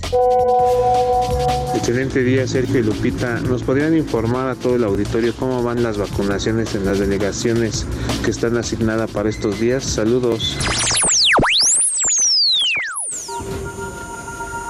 Reporte Metro con Ana Moreno.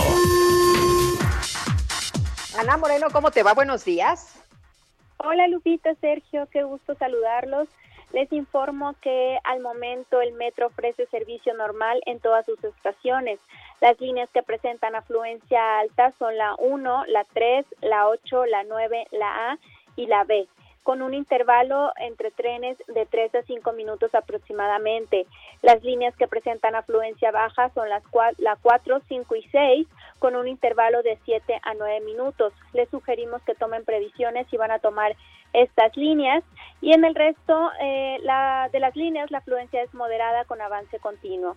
También les recordamos que durante su traslado es importante usar gel antibacterial y portar el cubrebocas correctamente. Para conocer el estado del servicio pueden mantenerse informados en nuestra cuenta oficial de Twitter arroba metrocdmx. Esta es la información. Que tengan muy buen día. Gracias, Ana.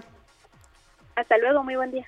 Son las 8 de la mañana con 34 minutos. El Instituto de Diagnóstico y Referencia Epidemiológicos confirmó la presencia de la mutación E484K detectada por la Universidad de Guadalajara y de la variante brasileña P2 en México.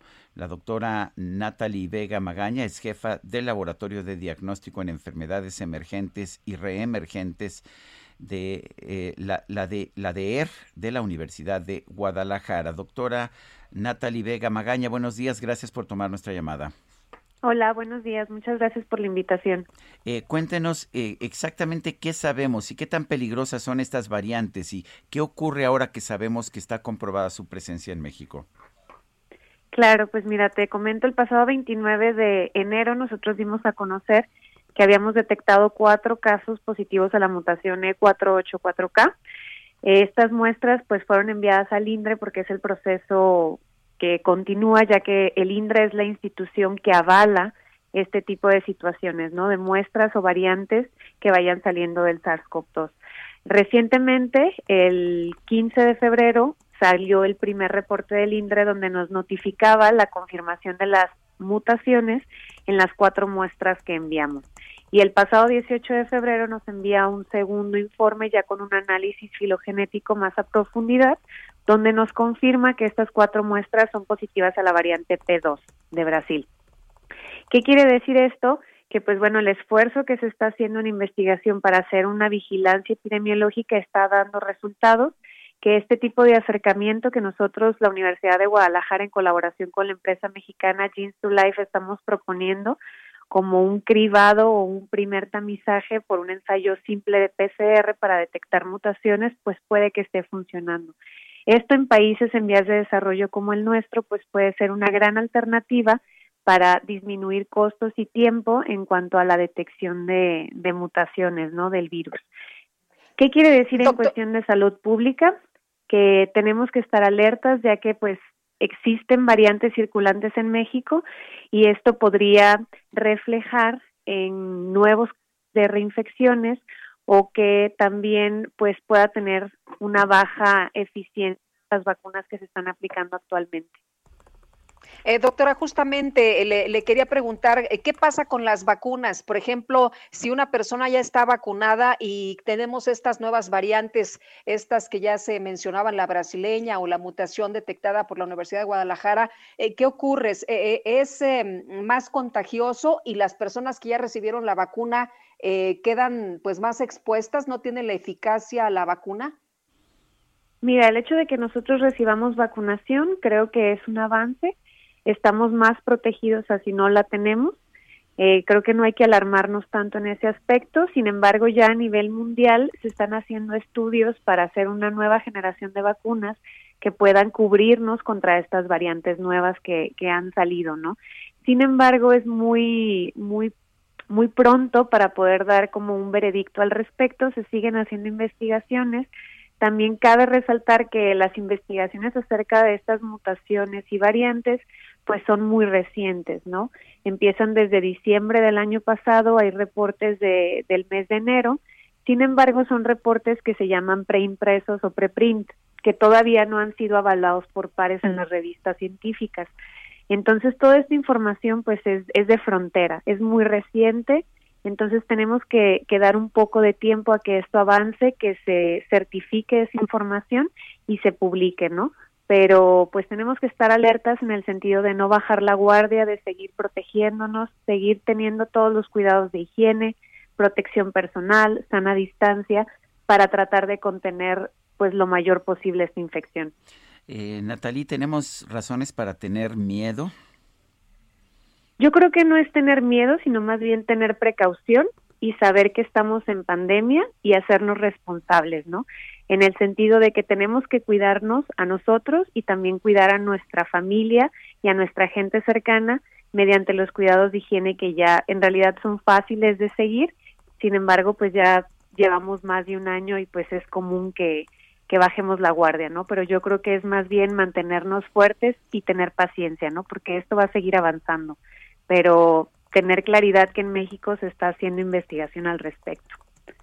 Doctora, una vez que encuentran esta mutación, la E484K, eh, ¿qué significa? ¿Qué, eh, ¿Cómo es esta, mutación y, qué pasa? ¿Es más agresivo el virus? ¿Es diferente? Eh, ¿Causa las mismas pues, afectaciones en el organismo?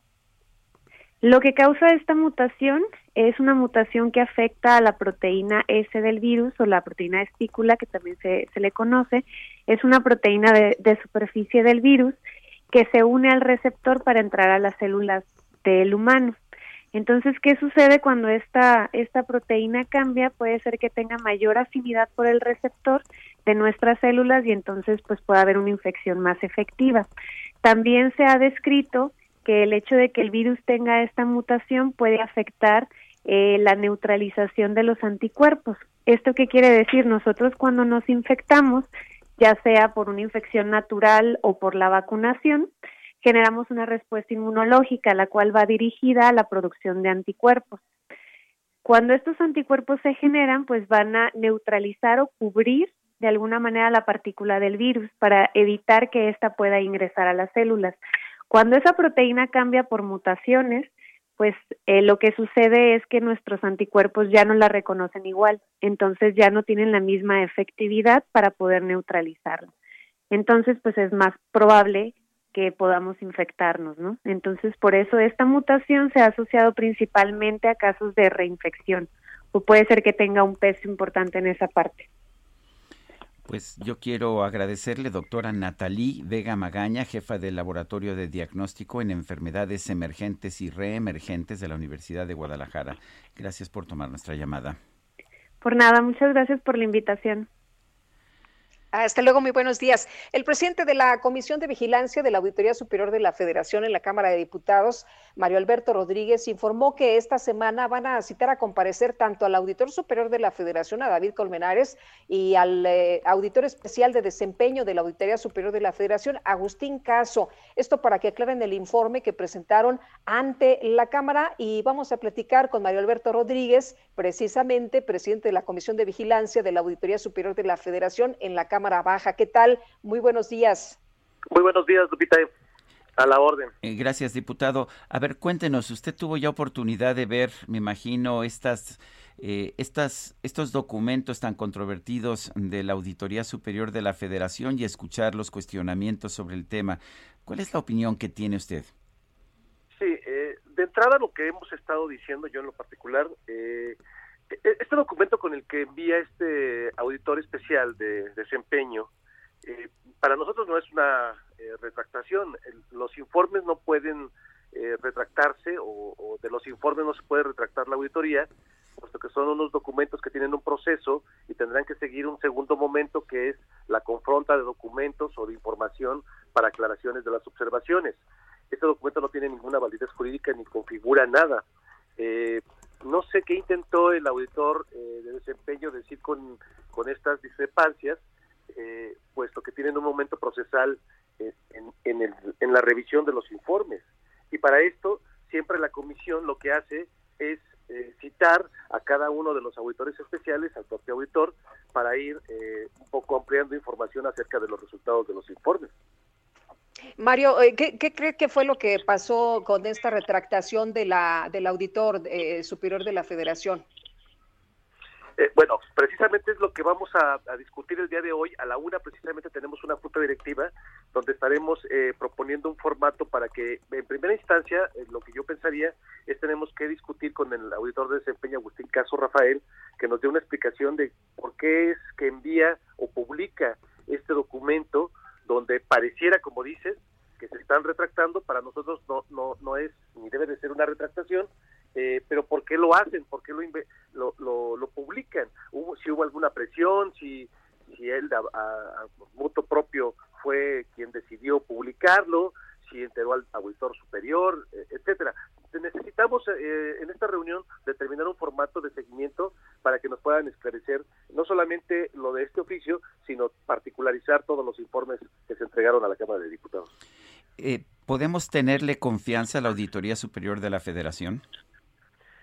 Yo creo que sí, eh, lo que menos podemos perder en este momento es eh, por un oficio o por un documento de una auditoría que además no es vinculante, distraernos de todas las demás eh, donde tienen cantidades de dinero que ascienden a casi 67 mil millones de pesos y que si juntamos en el informe general serían cerca de 100 mil millones de pesos y que son considerados votos de recuperación y que me parece que es donde sí hay una vinculación directa o son vinculantes estos temas a, una sanción eh, por un tema que es un asunto de desempeño y que no tiene un carácter vinculatorio. Me parece que eso es lo que no puede, no puede pasar en la auditoría. No podemos distraernos de, de esta situación eh, de otra que tiene más mayor importancia y relevancia de la misma. Y además, eh, la cantidad de auditores, cientos de auditores que hacen su trabajo y que lo han seguido haciendo durante mucho tiempo y que han dado cuentas claras de rendición de cuentas de diferentes autoridades municipales, estatales y federales.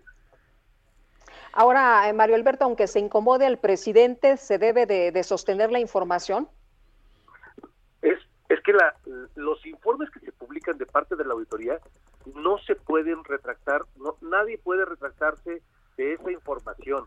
Eh, vamos, todas las auditorías en, cualquier parte del mundo eh, tienen su momento de discrepancia, es decir, incluso implícitamente una auditoría tiene discrepancias, eso es natural en todas. Por eso llevan un momento de confronta. Por eso también eh, este plazo que se, se, girará y que ya empezó a partir de la entrega, que es un plazo de aproximadamente 10 días, donde la auditoría notifica de manera personal a los entes fiscalizables, y en el momento que te entregan ese, eh, esa notificación, corre otro tiempo de 30 días para aclaraciones, bueno, pues ahí es el momento procesal donde existen o pueden existir las discrepancias, ya sea de parte de los auditores que hicieron la auditoría en el ente o de parte del ente que estará presentando información adicional complementaria para las observaciones que se les hizo de parte de la auditoría. Pero ese es el momento procesal, no debe de haber un documento, esto es... Eh, esto es lo que nos llama mucho la atención. ¿Por qué eh, sacar un documento donde se señalan estas discrepancias que tenían su momento procesal para hacerse, no antes, sino en ese momento, en la confronta con el ente fiscalizable y la propia auditoría. Muy bien, pues muchas gracias Mario Alberto Rodríguez por platicar con nosotros esta mañana. Muy buenos días. Buenos días y a la orden. Son las 8.46. El secretario de Hacienda, Arturo Herrera, hizo algunos comentarios acerca de estas presuntas irregularidades o de este costo en particular del nuevo aeropuerto internacional de México que cuestionó la Auditoría Superior de la Federación. Tenemos en la línea telefónica al secretario de Hacienda, Arturo Herrera. Señor secretario, buenos días. Gracias por tomar nuestra llamada. No, gracias a ti, Sergio. Me da mucho gusto estar contigo y en tu programa. Gracias, Arturo. Eh, eh, tú señalas en, el, en, un video que hay errores, pero además errores muy básicos en la forma en que evaluó la Auditoría Superior de la Federación los costos de cancelación del aeropuerto. ¿Nos puedes explicar? Sí, es muy sencillo. Los errores a los que yo me referí tenían que ver con la parte estrictamente financiera y, la historia es, relativamente fácil de entender. en septiembre del 2016 y 2017 eh, la administración anterior emitió bonos para financiar los proyectos de infraestructura, pero los proyectos de infraestructura iban mucho más lentos, de tal forma que los recursos en realidad se quedaron sentados en una cuenta bancaria cuando emiten en marzo del, del 2018 un, una fibra E, que es un instrumento financiero, eh, también tampoco aplicaron los recursos y ellos se que habían quedado igualmente acumulados. Y lo único que hicimos nosotros, entonces decir, esa deuda ya existía, y lo que hicimos nosotros es tomar los recursos que estaban en la bolsa de los activos y liquidar la deuda que estaba en la bolsa de los pasivos. Eso no tiene ningún impacto presupuestal ni ningún costo adicional. Más aún, como eran eh, eh, instrumentos que ya estaban habían sido emitidos ya eran deuda del Estado mexicano, no fue una deuda, no fue una deuda nueva. Entonces, cancelar una deuda con un activo que ya existe y de hecho con un activo que provenía de la propia deuda no tiene ningún impacto ni es ningún costo adicional. Y todo eso representaba 253 mil millones de pesos. Eh, señor secretario, eh, nos eh, decía hace unos momentos el, diputado Mario Alberto Rodríguez que pues siempre hay discrepancias, ¿no? Que se tienen que confrontar los datos. Eh, puede haber discrepancias metodológicas y que tenga la razón la Auditoría Superior de la Federación en sus datos.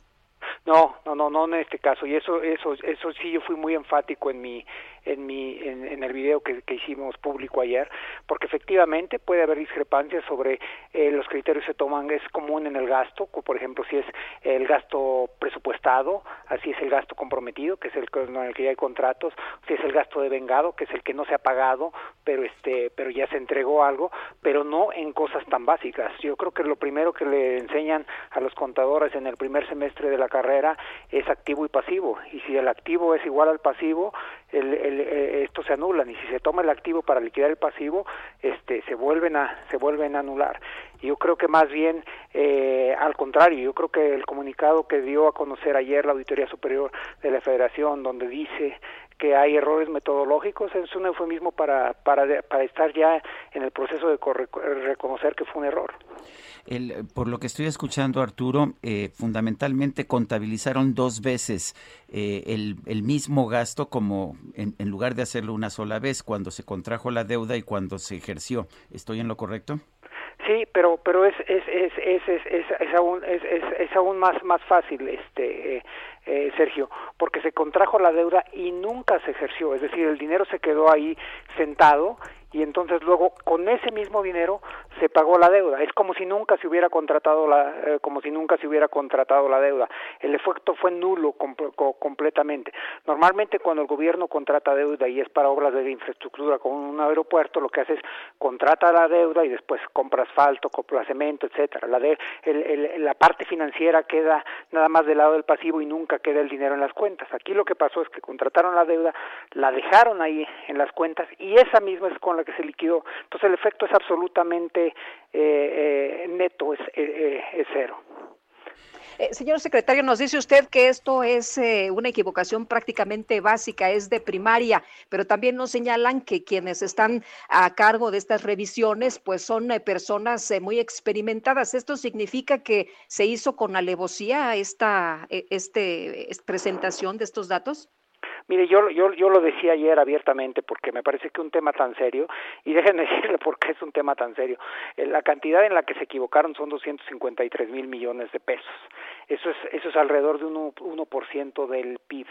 Eso es más que el presupuesto que, que, para que utilizamos para financiar todas las universidades públicas y preparatorias públicas del país. Es bastante más que el presupuesto de la Secretaría de Seguridad. Entonces no es un monto menor. Y entonces para mí solamente existían dos explicaciones o la combinación de esas dos explicaciones. Una es que, que sabiendo que es falso hubiera sido un tema de mala fe, lo cual sería muy serio. Y la otra es que que hubiera habido este poco cuidado de algún auditor en el reporte y luego sus supervisores, porque esto tiene que pasar por etapas de revisión, eh, lo hubieran ido aprobando sin darse sin darse cuenta. Y, y para ser honesto, y cuando yo cuando yo hice esta aseveración ayer, eh, no no desconozco eh, cuál de las dos era, me parecen graves las dos.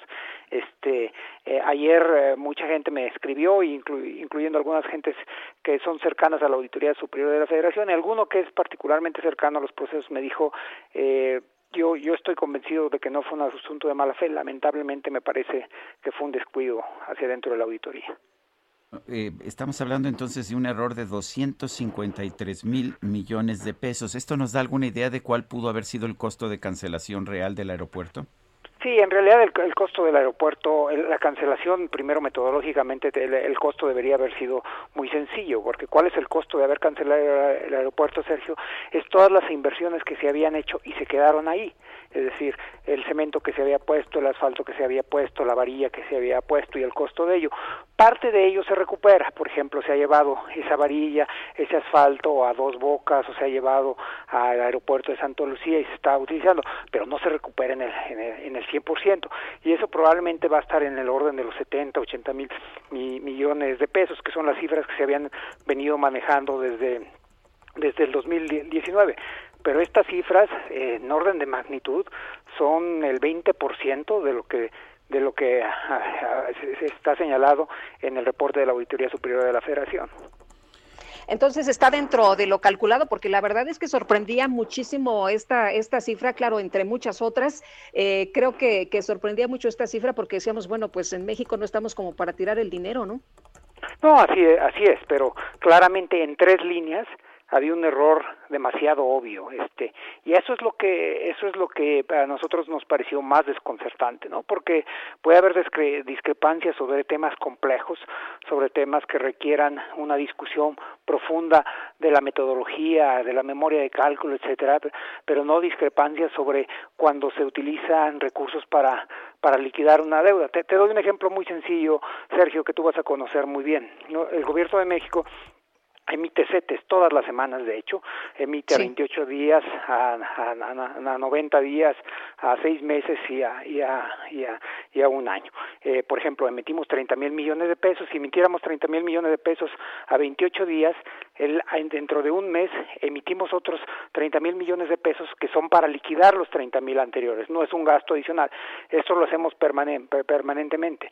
Bajo este criterio estaríamos gastando alrededor de 30 mil millones de pesos por semana.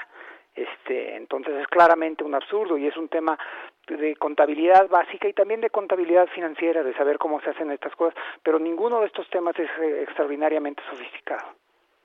Tú lo dices, se contrajo la deuda, nunca se ejerció y con ese mismo dinero se pagó la deuda y la equivocación son 253 mil millones de pesos. Es, es, básicamente como si alguien hubiera sacado dinero de un cajero automático, saca mil pesos, se lo pone en la bolsa, regresa una semana después y con el dinero que tiene en la bolsa lo vuelve a meter al cajero automático, o sea, no pasó, no pasó nada.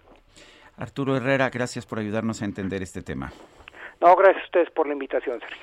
Arturo Herrera es secretario de Hacienda y Crédito Público. Ya se nos hizo tarde para el corte. Vamos a un corte y regresamos. Sergio Sarmiento y Lupita Juárez quieren conocer tu opinión, tus comentarios o simplemente envía un saludo para ser más cálida esta mañana. Envía tus mensajes al WhatsApp 5520 109647. Heraldo Radio. La HCL se comparte, se ve y ahora también se escucha. Heraldo Radio. La HCL se comparte, se ve y ahora también se escucha. Continuamos con Sergio Sarmiento y Lupita Juárez por El Heraldo Radio.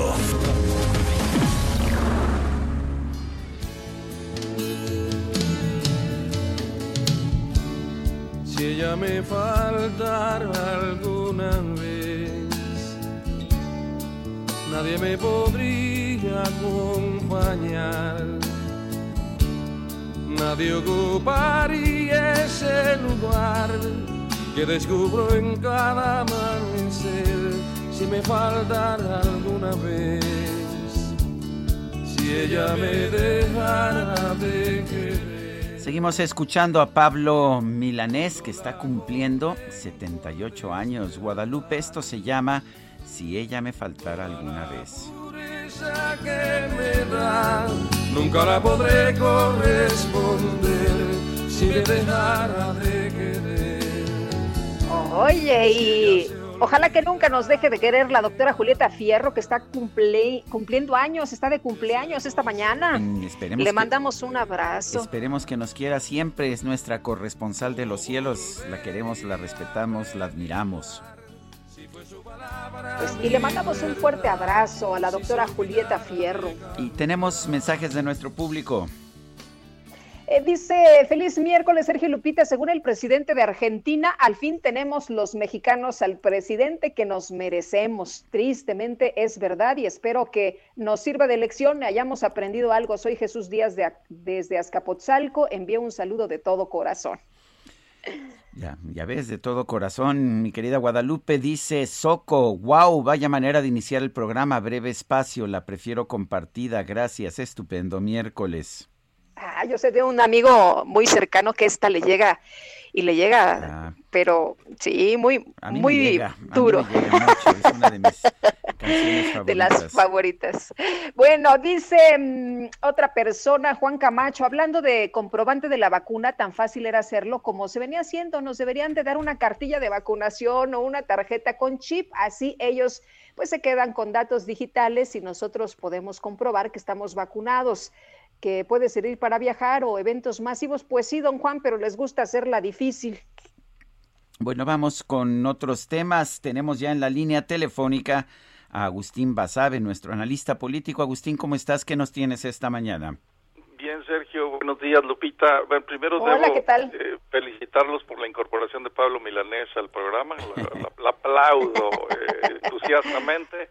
Este, pues eh, Estoy eh, preocupado por el asunto de la Auditoría Federal de la, eh, Superior de la Federación em, por varias razones, porque todas las instituciones necesitan credibilidad para, para existir y para funcionar bien, pero si una la necesita eh, de manera vital, digamos, es quien audita la, la institución que revisa, que escudriña el gasto público, la cuenta pública de cada año, y, del gobierno en turno. Es decir, tiene que tener autonomía, solidez y eso, credibilidad.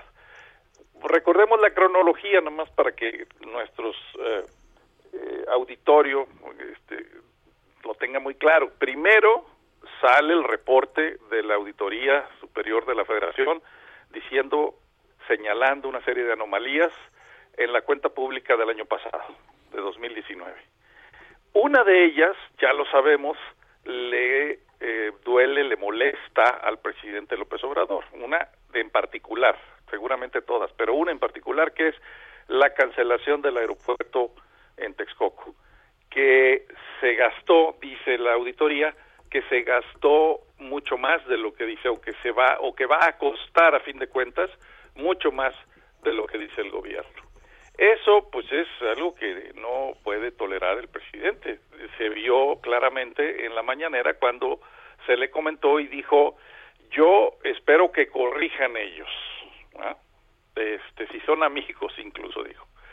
Y efectivamente, lo que vimos después de eso fue que la Auditoría Superior de la Federación reculó, se retractó y dijo que había un error en ese tema que el presidente señaló públicamente.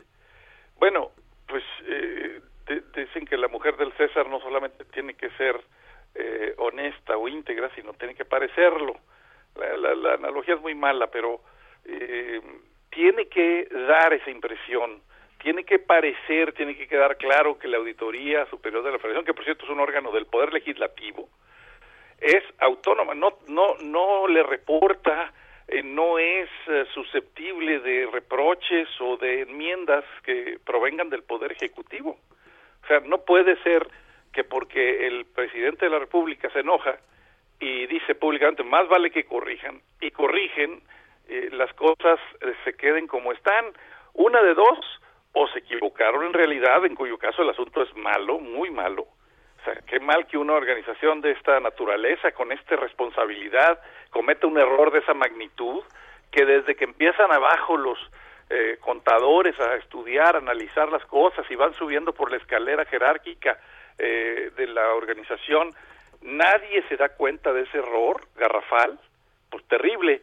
Pero si no hubo tal error, sino que hubo un deseo de complacer al presidente o el miedo de no enfrentar al presidente, el miedo a, que se enoje el presidente, el miedo de, de contrariarlo, pues peor todavía, más grave más grave que así sea.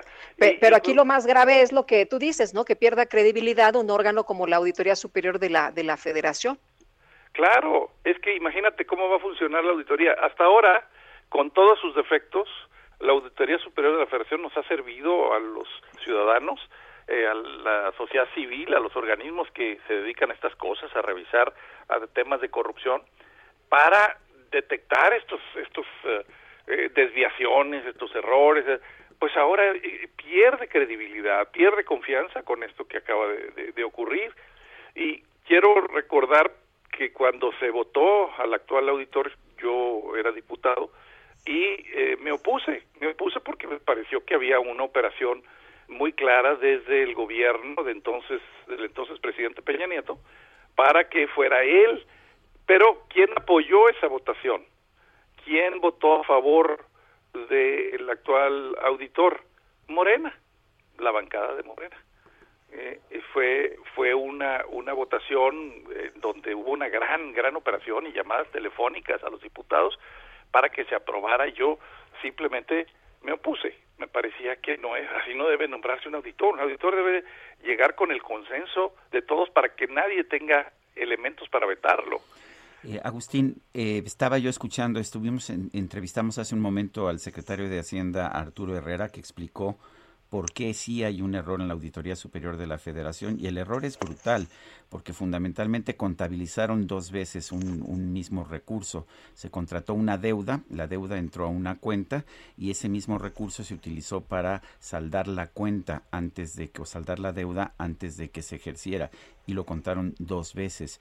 A mí sí me preocupa porque sí es un error de primer grado. Exacto, o sea, como decía hace un momento, si fue un error, malo. Y si es el miedo a contrariar al presidente peor. De cualquier caso está mal. O sea pues tiene la auditoría tiene que dar cuentas muy claras muy firmes muy sólidas bien hechas para que la gente sepa que lo que viene de ahí es algo confiable. Ese es, es de veras es un golpe duro a la credibilidad de la auditoría. Y, y, además es una de las instituciones que, que pues que más necesitamos los mexicanos en el combate a la corrupción no pues estoy completamente de acuerdo. Me, me inquieta mucho que el error sea tan de primaria, porque sí es un error.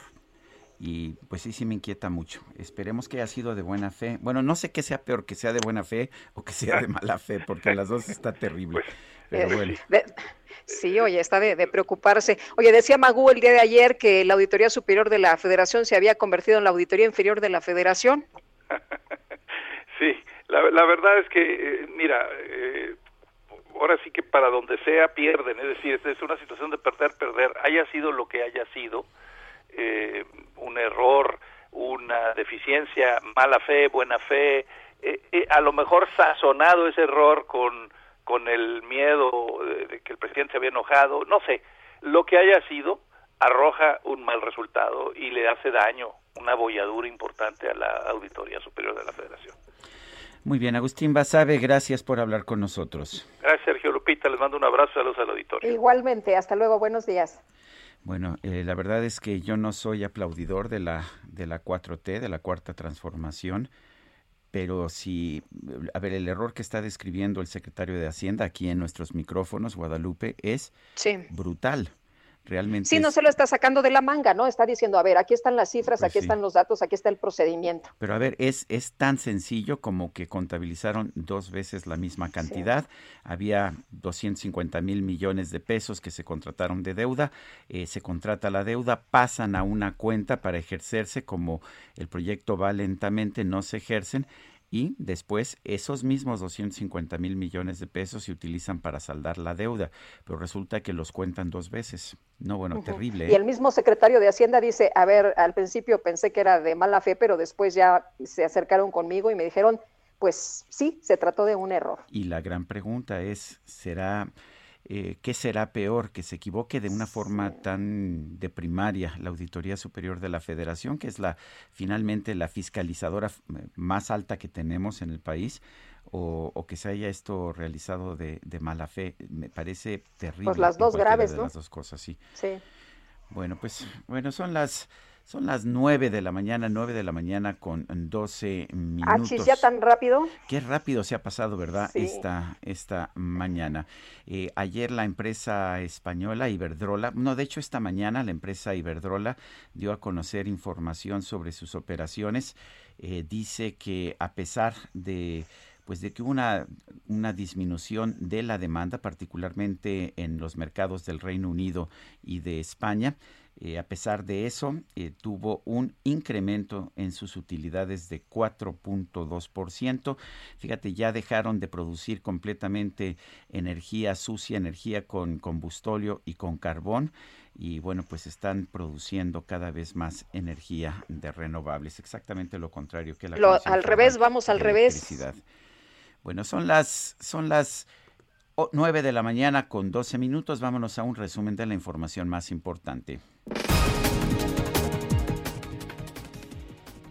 En este espacio, el secretario de Hacienda, Arturo Herrera, señaló que la estimación del costo de cancelación del aeropuerto de Texcoco, hecha por la Auditoría Superior de la Federación, tiene un error de 253 mil millones de pesos no fue una deuda nueva. Entonces, cancelar una deuda con un activo que ya existe y de hecho con un activo que provenía de la propia deuda no tiene ningún impacto ni es ningún costo adicional. Y todo eso representaba 253 mil millones de pesos. Yo creo que el comunicado que dio a conocer ayer la Auditoría Superior de la Federación, donde dice que hay errores metodológicos, es un eufemismo para, para, para estar ya en el proceso de reconocer que fue un error.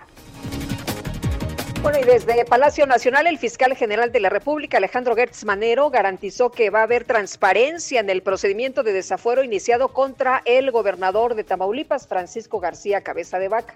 Nosotros lo estamos presentando ante el Congreso con todas las pruebas para ver si existe la procedibilidad correspondiente. Todo el Congreso, todos los partidos políticos, todos los diputados van a tener acceso a ese procedimiento para conocer si existe una absoluta y total apego a la justicia y al procedimiento penal, en ese caso junto con las pruebas que se están aportando. Entonces, no va a haber ninguna falta de transparencia, no podrá darse ningún caso de que esto sea una venganza o alguna cosa de tipo político de ninguna naturaleza Por su parte, el presidente López Obrador pidió que no se confunda el tema de la detención en Estados Unidos de Emma Coronel, esposa de Joaquín El Chapo Guzmán, con el caso del exsecretario de la Defensa Nacional, Salvador Cienfuegos. No tenemos información y corresponde en el último caso, lo de la esposa de Guzmán Loera, pues a la justicia en Estados Unidos. Es un asunto aparte. No confundir lo del general Cienfuegos porque ahí se demostró que no habían pruebas, que se le estaba acusando sin fundamento. Tan es así que ahí está el expediente completo en las redes, donde se prueba que no hay elementos. El secretario de Estado de la Unión Americana, Anthony Blinken, anunció que su país va a buscar un puesto en el Consejo de Derechos Humanos de la Organización de las Naciones Unidas para el periodo 2022-2024.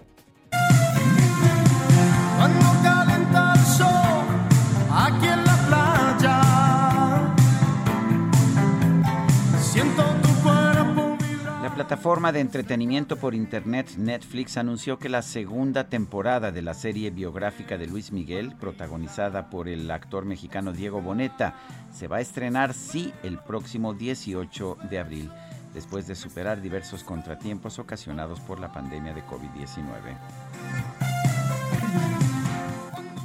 ¡Mi mariachi!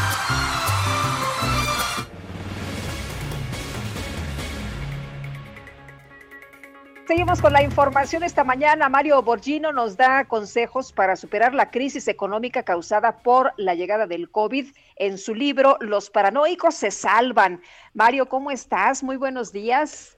Muy buenos días, Lupita, y muy buenos días, Sergio. Todo muy bien. Aquí con el gusto de verlos y de hablar con ustedes este, de tantos años que realmente estamos al aire. Recuerdo una, una vieja frase que decía que solo los paranoicos sobreviven, efectivamente. ¿Ese es, ese es el tema? Sí, Los, los paranoicos sobreviven y el título, a pesar de que hay muchos psicólogos que no están de acuerdo conmigo porque es una enfermedad, tomé la descripción de esta enfermedad para poder representar el ser paranoico inteligente. Es decir, usar el mecanismo de la inteligencia más elevada que tiene nuestra mente, que es la capacidad de anticiparte a los problemas y luego generar un mecanismo de protección para que ese problema no te afecte o por lo menos si te afecta no te dañe profundamente. Entonces es el mecanismo de lógica, es decir, anticiparte, viajar, instalarte en el futuro para poder generar un mecanismo de protección. ¿Por qué digo esto? Porque estamos ante un mundo que yo le llamo el mundo buca. Bueno, no le llamo yo, esto fue una, un acrónimo que, le, que el, los, el ejército americano tomó en la Guerra Fría y que hoy se está usando para describir lo que es esta pandemia. estamos ante un mundo buca, que es el mundo de la vulnerabilidad, de la incertidumbre, la complejidad y la ambigüedad. Es decir, los cuatro elementos no tienen, el, no tienen datos estadísticos que nos permitan tener certidumbre de las decisiones que tomamos. ¿Qué quiere decir esto?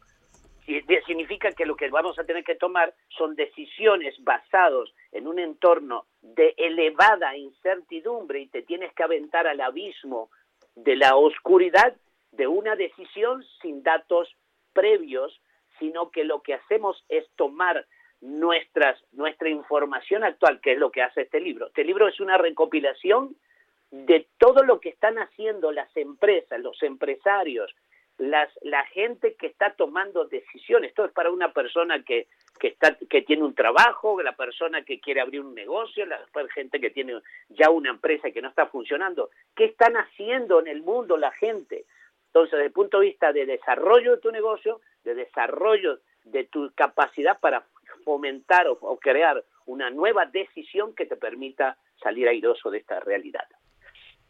Eh, Mario, muchas, muchas personas eh, eh, en esta situación pues no se atreven a, invertir su lana o no se atreven a, desarrollar algún negocio porque pues hay mucha incertidumbre. ¿Cómo, cómo hacerle para que efectivamente pues dentro de, esta incertidumbre prospere un negocio? ¿A, qué le tienes que apostar?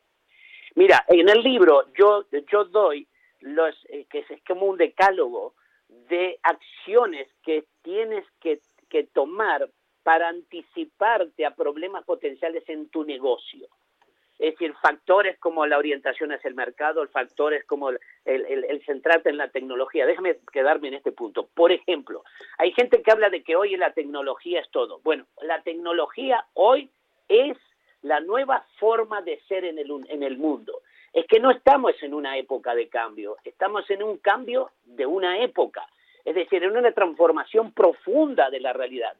Hay, hay, hay negocios que tienen una amenaza que aún no la han tenido, que son los negocios, por ejemplo, de carácter intermedio, los que, los que realmente son distribuidores mayoristas o, empresas que, que, que, que están en el canal intermedio. ¿Por qué? Porque hoy la tecnología le permite al productor llegar directamente al consumidor final.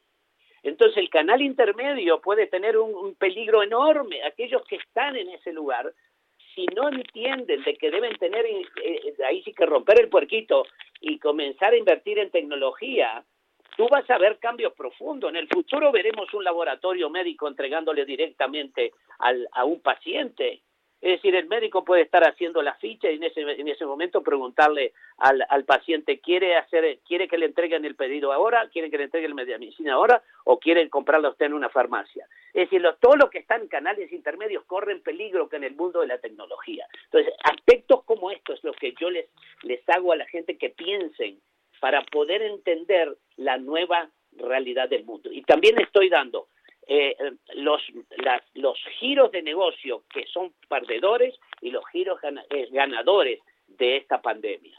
Es decir, si tú te, estás en el mundo de la aviación, del mundo marítimo, imagínate que tú estés en el, en el mundo de los cruceros queriendo pasear dos mil personas en un barco, o tienes un antro, o tienes un gym, es decir, toda esa gente tiene que hacer un proceso de autotransformación, no pueden esperar de que la realidad cambie, porque aquel que quiere que la realidad cambie es una forma muy emocional de ver la realidad.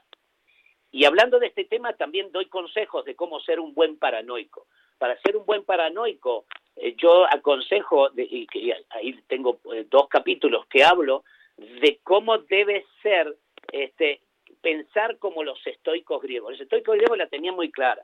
Tú estás ante una crisis, estás ante una incertidumbre, debes pensar en forma racional, lógica, crítica y analítica, separar la emoción de la razón, separar los elementos emocionales, porque los elementos emocionales te dan muchos elementos del deber ser, pero no son.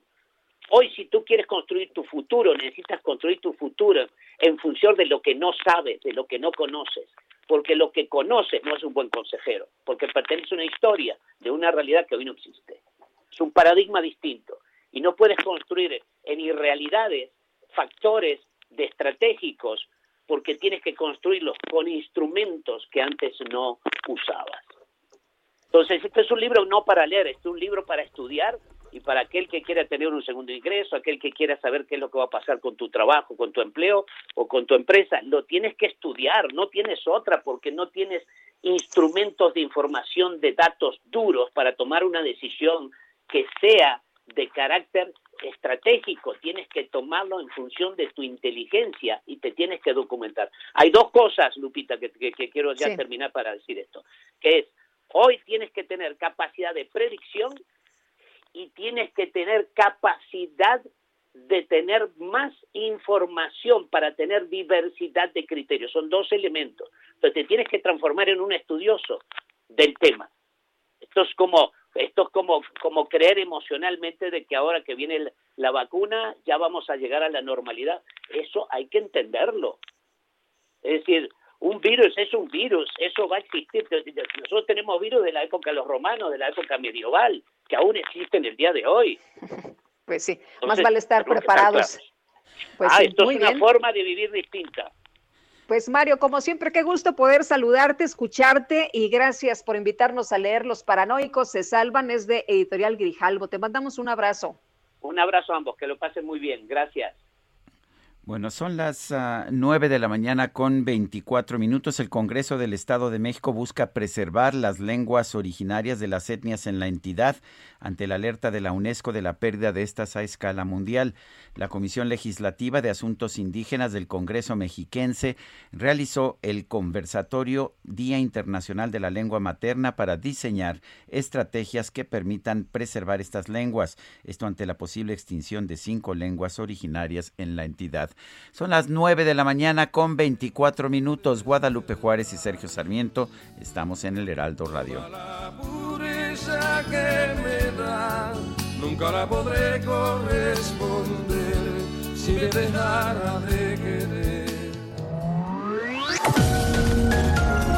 Sergio Sarmiento y Lupita Juárez quieren conocer tu opinión, tus comentarios o simplemente envía un saludo para ser más cálida esta mañana. Envía tus mensajes al WhatsApp 5520 109647. Heraldo Radio, la HCL se comparte, se ve y ahora también se escucha. Heraldo Radio, la HCL se comparte, se ve y ahora también se escucha. Continuamos con Sergio Sarmiento y Lupita Juárez por El Heraldo Radio.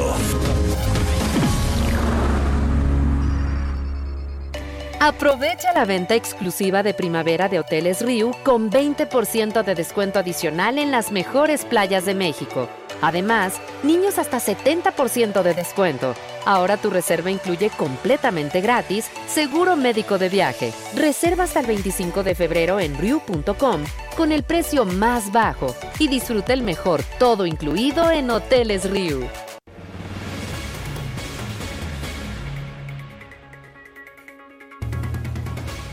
La jefa de gobierno de la Ciudad de México, Claudia Sheinbaum, pidió pidió calma, pidió tranquilidad a las escuelas privadas para reanudar sus clases presenciales. El presidente de la República, Andrés Manuel López Obrador, dijo esta mañana, prohibido prohibir, pero también pidió cautela para que eh, para que puedan regresar a clases presenciales las escuelas particulares. Alfredo Villar Jiménez es presidente de la Asociación Nacional para el Fomento Educativo AC y de la Asociación Nacional de Escuelas Particulares AC.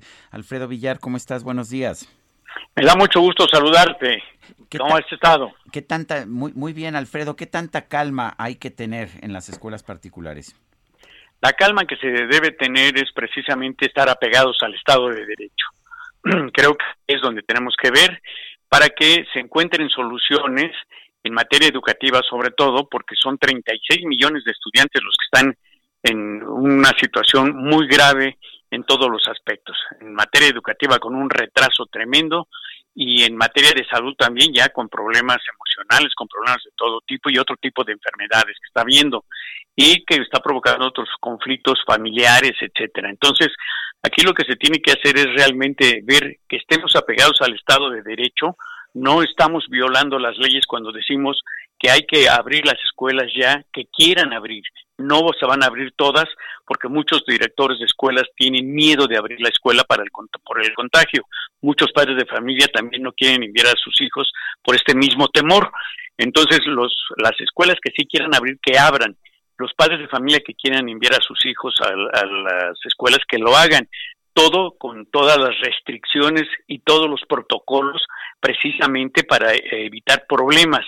Eh, tenemos buenos protocolos como el emitido por la Secretaría de Salud, la Secretaría de Educación Pública y otros que estamos viendo de que están aplicando en las escuelas de Europa, que ya están abriendo también y que este para tener mayores este precauciones, mayor seguridad.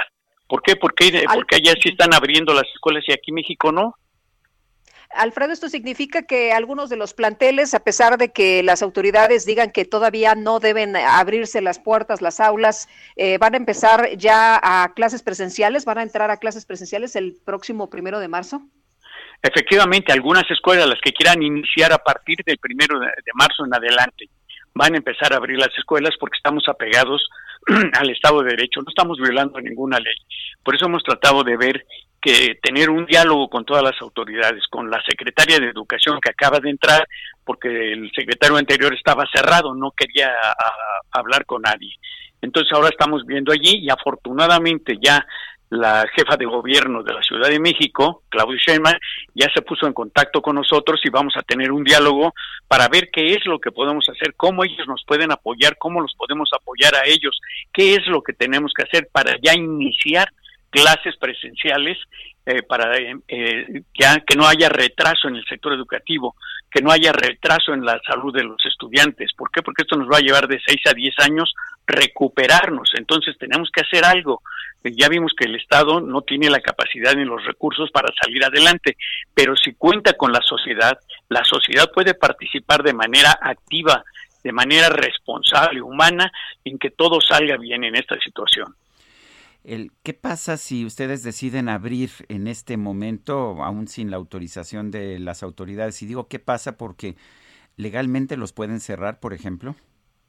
Legalmente no, arbitrariamente sí, y eso es lo que queremos evitar. ¿Por qué? Porque como son ilegalidades que nos quieran cerrar, clausurar o poner multas, cualquier acto de molestia, pues tendríamos que irnos a los juicios, al juicio de nulidad, al juicio de amparo a, nivel nacional, inclusive a nivel internacional. Esto tenemos que evitarlo, tenemos que ser eh, compatibles y todo apegado al Estado de Derecho, tanto el Estado, los, todos los funcionarios federales, estatales, municipales, como toda la, iniciativa privada, como todas las escuelas, la sociedad en general, debemos llegar a tener eh, soluciones firmes, sólidas y todo apegado al Estado de Derecho. No estamos hablando de que hay que violar alguna ley.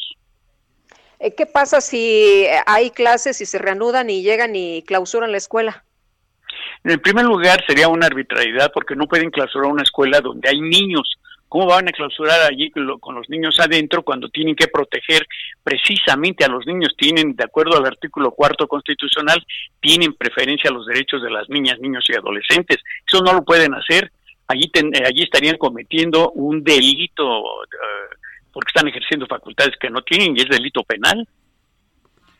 Bueno, ¿qué, eh, ¿qué, va a pasar en este momento? ¿Van a conversar con las autoridades educativas federales y con las de la Ciudad de México? Estamos conversando ya con, con las autoridades de la Ciudad de México, de la doctora Sheyman. Ya estamos también eh, viendo la posibilidad de que en estos días ya, porque ya, ya se abrió la secretaria de, de educación ya para tener un diálogo. Entonces ya vamos a empezar a tener los diálogos para tener eh, ya algunas soluciones y ver qué es lo que se va a hacer de la mejor manera para que iniciemos ya soluciones a estos cambios, a estos nuevos, eh, estas nuevas condiciones de vida que nos ha dado esta pandemia. Ya no podemos regresar al pasado. Bueno, pues gracias Alfredo Villar Jiménez, presidente de la Asociación Nacional para el Fomento Educativo y de la Asociación Nacional de Escuelas Particulares. Me dio mucho gusto saludarte. Felicidades. Hasta luego. Son las 9 de la mañana con 37 minutos. Extra, extra, por fin buenas noticias, extra. La micro deportiva.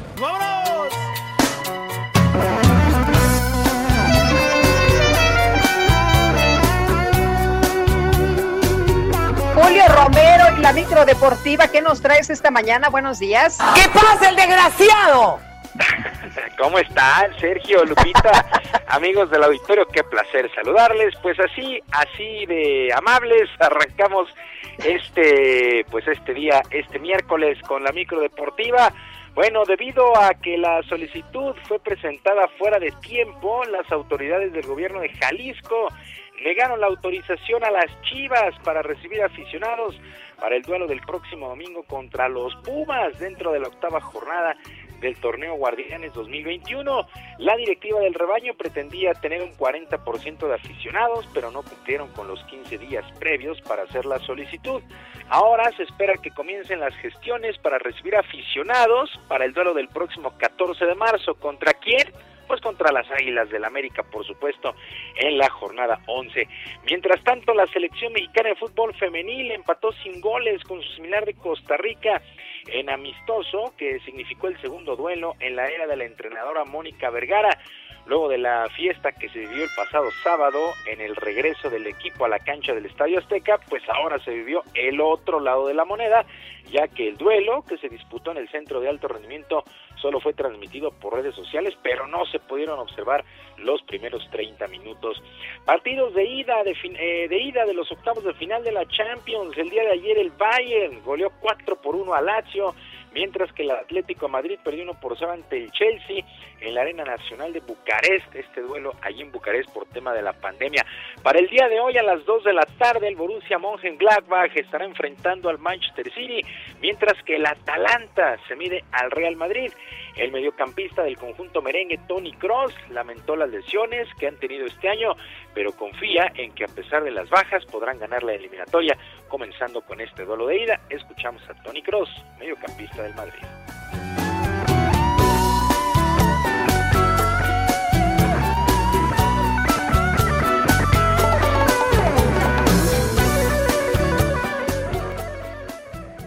No sé, no, sé, ¿verdad? Eh, yo, yo, lo que yo puedo hacer es, es cuidar a, mi cuerpo, a lo que, lo que hago yo, pero eh, también tienes, puedes tener mala suerte, pero, pero claro, que, que nos molesta mucho tener tantos lesionados, eh, es normal, y, y además cuando ahora jugamos estos partidos, pero lo que lo que he dicho en principio que, que los que están aquí son, son motivados, tenemos mucha calidad aquí también. Esperemos que sea un buen juego este de Champions. En otras cosas, el golfista estadounidense Tiger Woods sufrió un fuerte accidente automovilístico al estrellar su camioneta en una autopista cerca de Los Ángeles. El ex número uno del mundo en la PGA fue encontrado consciente pero con severas lesiones en las piernas que requirieron operación, aunque se reporta estable y fuera de peligro. En conferencia de prensa, el sheriff de Los Ángeles, Ángel Villanueva, informó que tuvieron que utilizar pinzas para desprender los fierros y poder rescatar a Tiger Woods, que gracias al cinturón de seguridad pudo salvar la vida. La causa del choque pues está bajo investigación, aunque se especula exceso de velocidad y podría ser pues el fin de la carrera de Tiger Woods porque eh, pues será ya complicado, complicado recuperarse de estas de estas lesiones, vaya vaya situación. Y en el marco de la presentación del nuevo auto Red Bull para la temporada 2021 de la Fórmula 1, el piloto mexicano Sergio Pérez también presentó el casco con el que estará corriendo para este su nuevo equipo. En sus redes sociales, el tapatío dio detalles del diseño.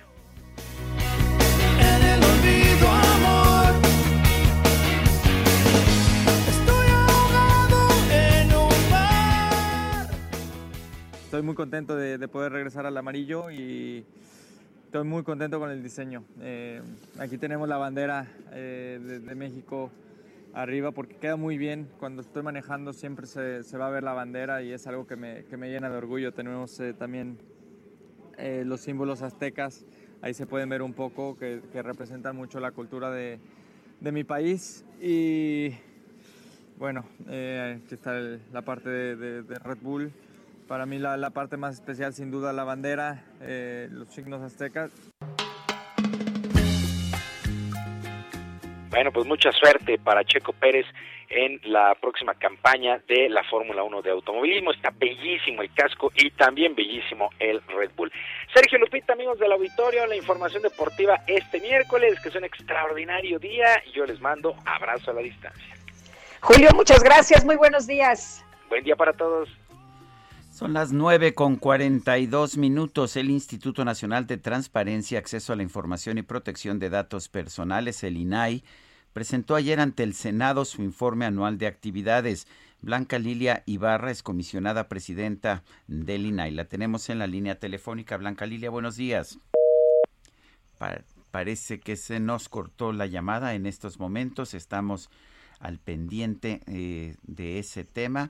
Eh, mientras pues sí, información importante para platicar con la comisionada presidenta del INAI, Sergio, sobre todo en un momento muy complicado para esta institución, una institución autónoma, porque el presidente pues no está muy de acuerdo con el trabajo que hace el eh, Instituto de Acceso a la Información y Datos Personales. Se ha mencionado que este trabajo lo podría hacer la, la Secretaría de la Función Pública. La Secretaría de la Función Pública, ¿no?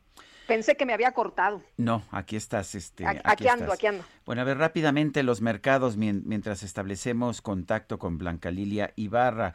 La bolsa mexicana está descendiendo 0.4%. Su principal indicador se ubica en 45.102 unidades. El Dow Jones sube casi nada, 0.03%. El peso 20.98 por dólar en ventanillas bancarias. 20.51 eh, en el mercado al mayoreo pierde ligeramente el peso. Y ya tenemos a Blanca Lilia Ibarra, ella es la comisionada presidenta del INAI. Blanca Lilia, buenos días. ¿Qué tal, Sergio? Qué gusto saludarte. Muy buenos días. ¿Qué, qué, les dijiste a los senadores? ¿Cuáles son los resultados de, del INAI?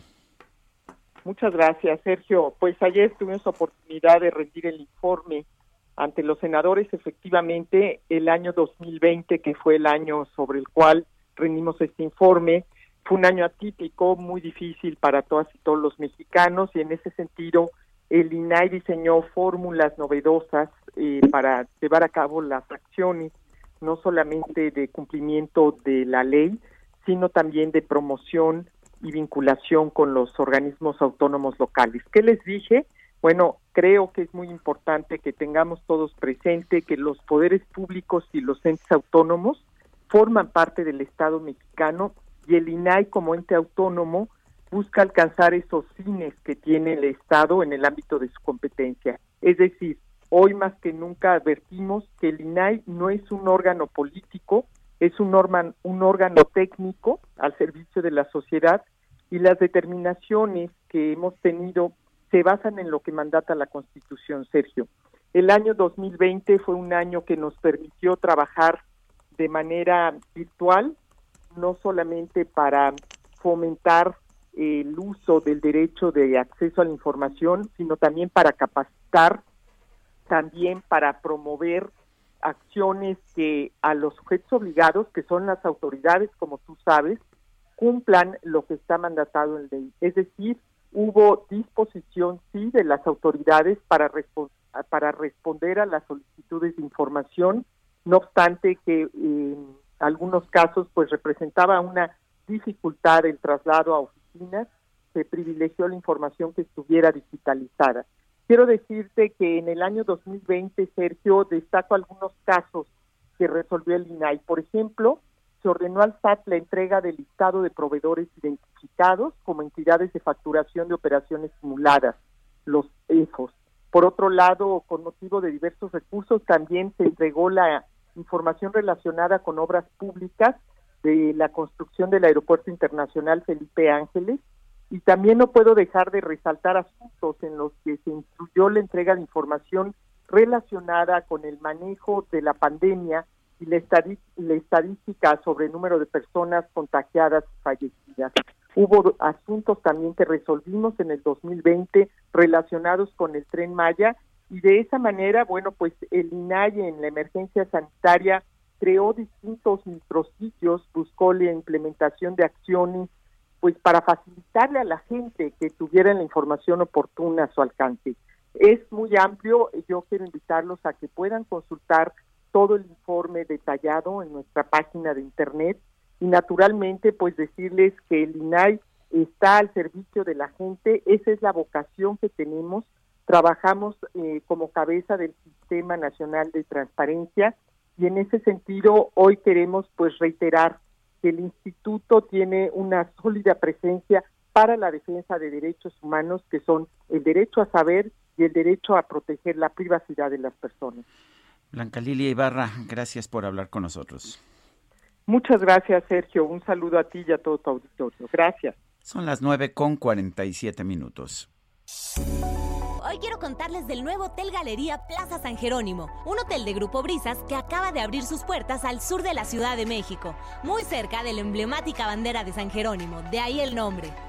Estoy sorprendida porque tiene instalaciones realmente de primer nivel. Chéquense, tiene 151 habitaciones y suites muy modernas, totalmente equipadas con Wi-Fi que hoy no puede faltar encendido y apagado de luces touch que incluso puedes controlar desde tu celular y hasta usarlo como tu llave de habitación. Centro de negocios con salas de juntas, gimnasio, área de yoga, un piso ejecutivo, entre muchas otras cosas. Y lo que más me gustó es que es una mezcla de elegancia, modernidad y practicidad, no solo para hospedarte por trabajo, sino también para hacer eventos a lo grande por su excelente capacidad de ubicación. Cuenta con un salón hasta para 900 personas, jardines hasta para 400, terrazas y un roof garden que está súper porque tiene bar, carril de nado y jacuzzis. Imagínense las hermosas vistas desde ahí mientras te relajas en el jacuzzi bebiéndote un rico cóctel. ¿A poco no se antoja? Que si no están hospedados ahí, no importa. También puedes ir al bar para pasar una agradable tarde de amigos o incluso rentarlo para un evento. Así que no digan que no les conté de este nuevo lugar, ¿eh? Ya lo saben, Galería Plaza San Jerónimo, el lugar que mereces. Síguelos en sus redes sociales o visita su página web que aparece en pantalla para más información. Gastrolab con el chef Israel Arechiga. estás, eh, chef? Muy buenos días, qué gusto saludarte esta mañana. Muy buenos días, Lupita, Sergio, todo el auditorio. Qué, qué gusto saludarlos, aquí andamos. ¿Ahí me escuchan? sí, te escuchamos perfecto, sí. Ah, perfecto, como que los dejé de escuchar.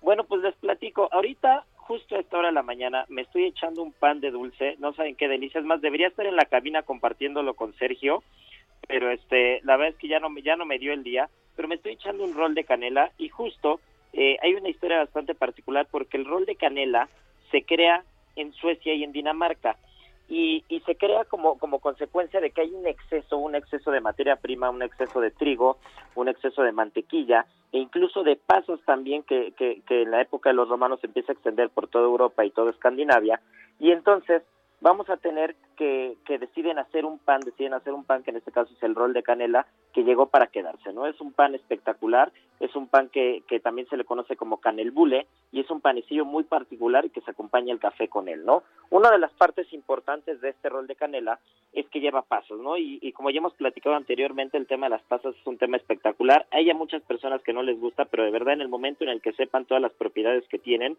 es, es, es un producto es un producto que de verdad tenemos que incorporar. Y hay un dato muy particular, las pasas blancas se denominan corintias y es un y tiene un porcentaje de tanino menor, por eso el color blanco y entonces no tiene tantos antioxidantes, ¿no? Pero las pasas de color rojo, que son de una uva llamada Thompson normalmente, estas pasas tienen una cantidad de antioxidantes mucho mayores, ¿no? Entonces van a ayudar muchísimo al tema de la salud, son muy ricas en polifenoles, que también lo vamos a encontrar en vinos, en vinos pacificados, vinos como el Jerez, vinos como el Oporto, que son vinos con uvas ya un poquito más pacificadas, y bueno, pues recordemos que tenemos grandes pasas en, en México y estas pasas este, son secadas de manera natural, son secadas al sol son pasas con un que son naturalmente dulces y vamos a encontrar también unas pasitas espectaculares que son las pasitas de California y vamos a encontrarla como pasas naturalmente dulces. Así que bueno, pues ya saben, invitar también a que escuchen Gastrolab el fin de semana y mañana nos escuchamos. Muy bien, muchas gracias Israel. Muchas gracias. Israel, todavía tienes tiempo para llegar ¿eh? y compartir tu, este, tu pan conmigo. bueno, pues ya llegaré con, con, el rol de canela y pasitas de California por allá. Perfecto. Son las 9 de la mañana con 52 minutos. El gobernador de Tamaulipas, Francisco García Cabeza de Vaca, informó que se va a presentar ante la Cámara de Diputados para que se le notifique sobre la acusación que ha formulado la Fiscalía General de la República en su contra. En su conferencia de prensa esta mañana, el presidente López Obrador agradeció a la Cámara de Diputados por aprobar su iniciativa de reforma a la ley de la industria eléctrica. Yo sé que a algunos no les gusta, que quisieran poner a la Comisión Federal de Electricidad en el mismo nivel de Iberdrola, pero no es lo mismo. No es lo mismo que lo mismo. Por otro lado, el presidente pidió a todos los ciudadanos que esperen su turno para recibir la vacuna contra el COVID-19. Anunció que analiza la posibilidad de inmunizar de forma paralela a los adultos mayores y a los maestros. La Organización Mundial de la Salud informó que este miércoles se hizo la primera entrega de vacunas contra el COVID-19 adquiridas a través del mecanismo global COVAX. El primer lote se entregó al gobierno de Ghana con 600 mil dosis de la vacuna de AstraZeneca.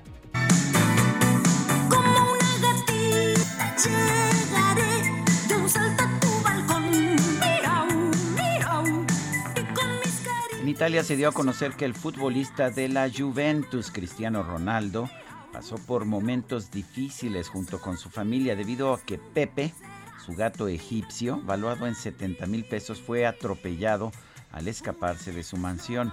Sin embargo, el deportista resolvió la situación gracias a su gran fortuna, ya que trasladó a Pepe a bordo de su jet privado hasta la clínica veterinaria de su confianza en España.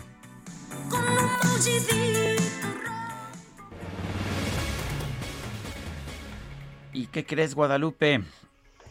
Pues, ¿qué pasó? Que ya son las 9.54, se nos acabó el tiempo, se nos fue rapidísimo. Pues ni modo. Sin duda. Vámonos entonces, que la pasen todos muy bien, disfruten este día y aquí nos escuchamos mañana, que ya es jueves y se nos termina el mes de febrero. Bueno, pues hasta mañana entonces, y como diría el clásico, gracias de todo corazón. Gracias de todo corazón.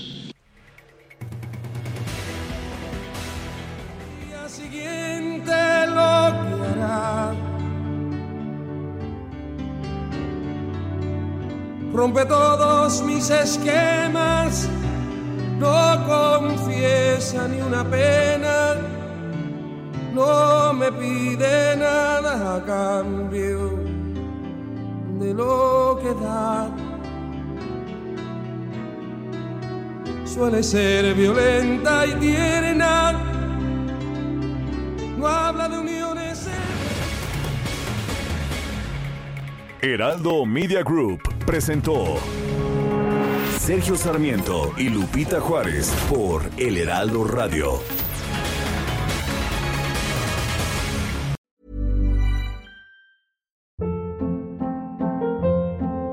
Hold up. What was that? Boring. No flavor. That was as bad as those leftovers you ate all week. Kiki Palmer here, and it's time to say hello to something fresh and guilt-free. Hello Fresh. Jazz up dinner with pecan-crusted chicken or garlic butter shrimp scampi. Now that's music to my mouth. Hello Fresh. Let's get this dinner party started. Discover all the delicious possibilities at hellofresh.com.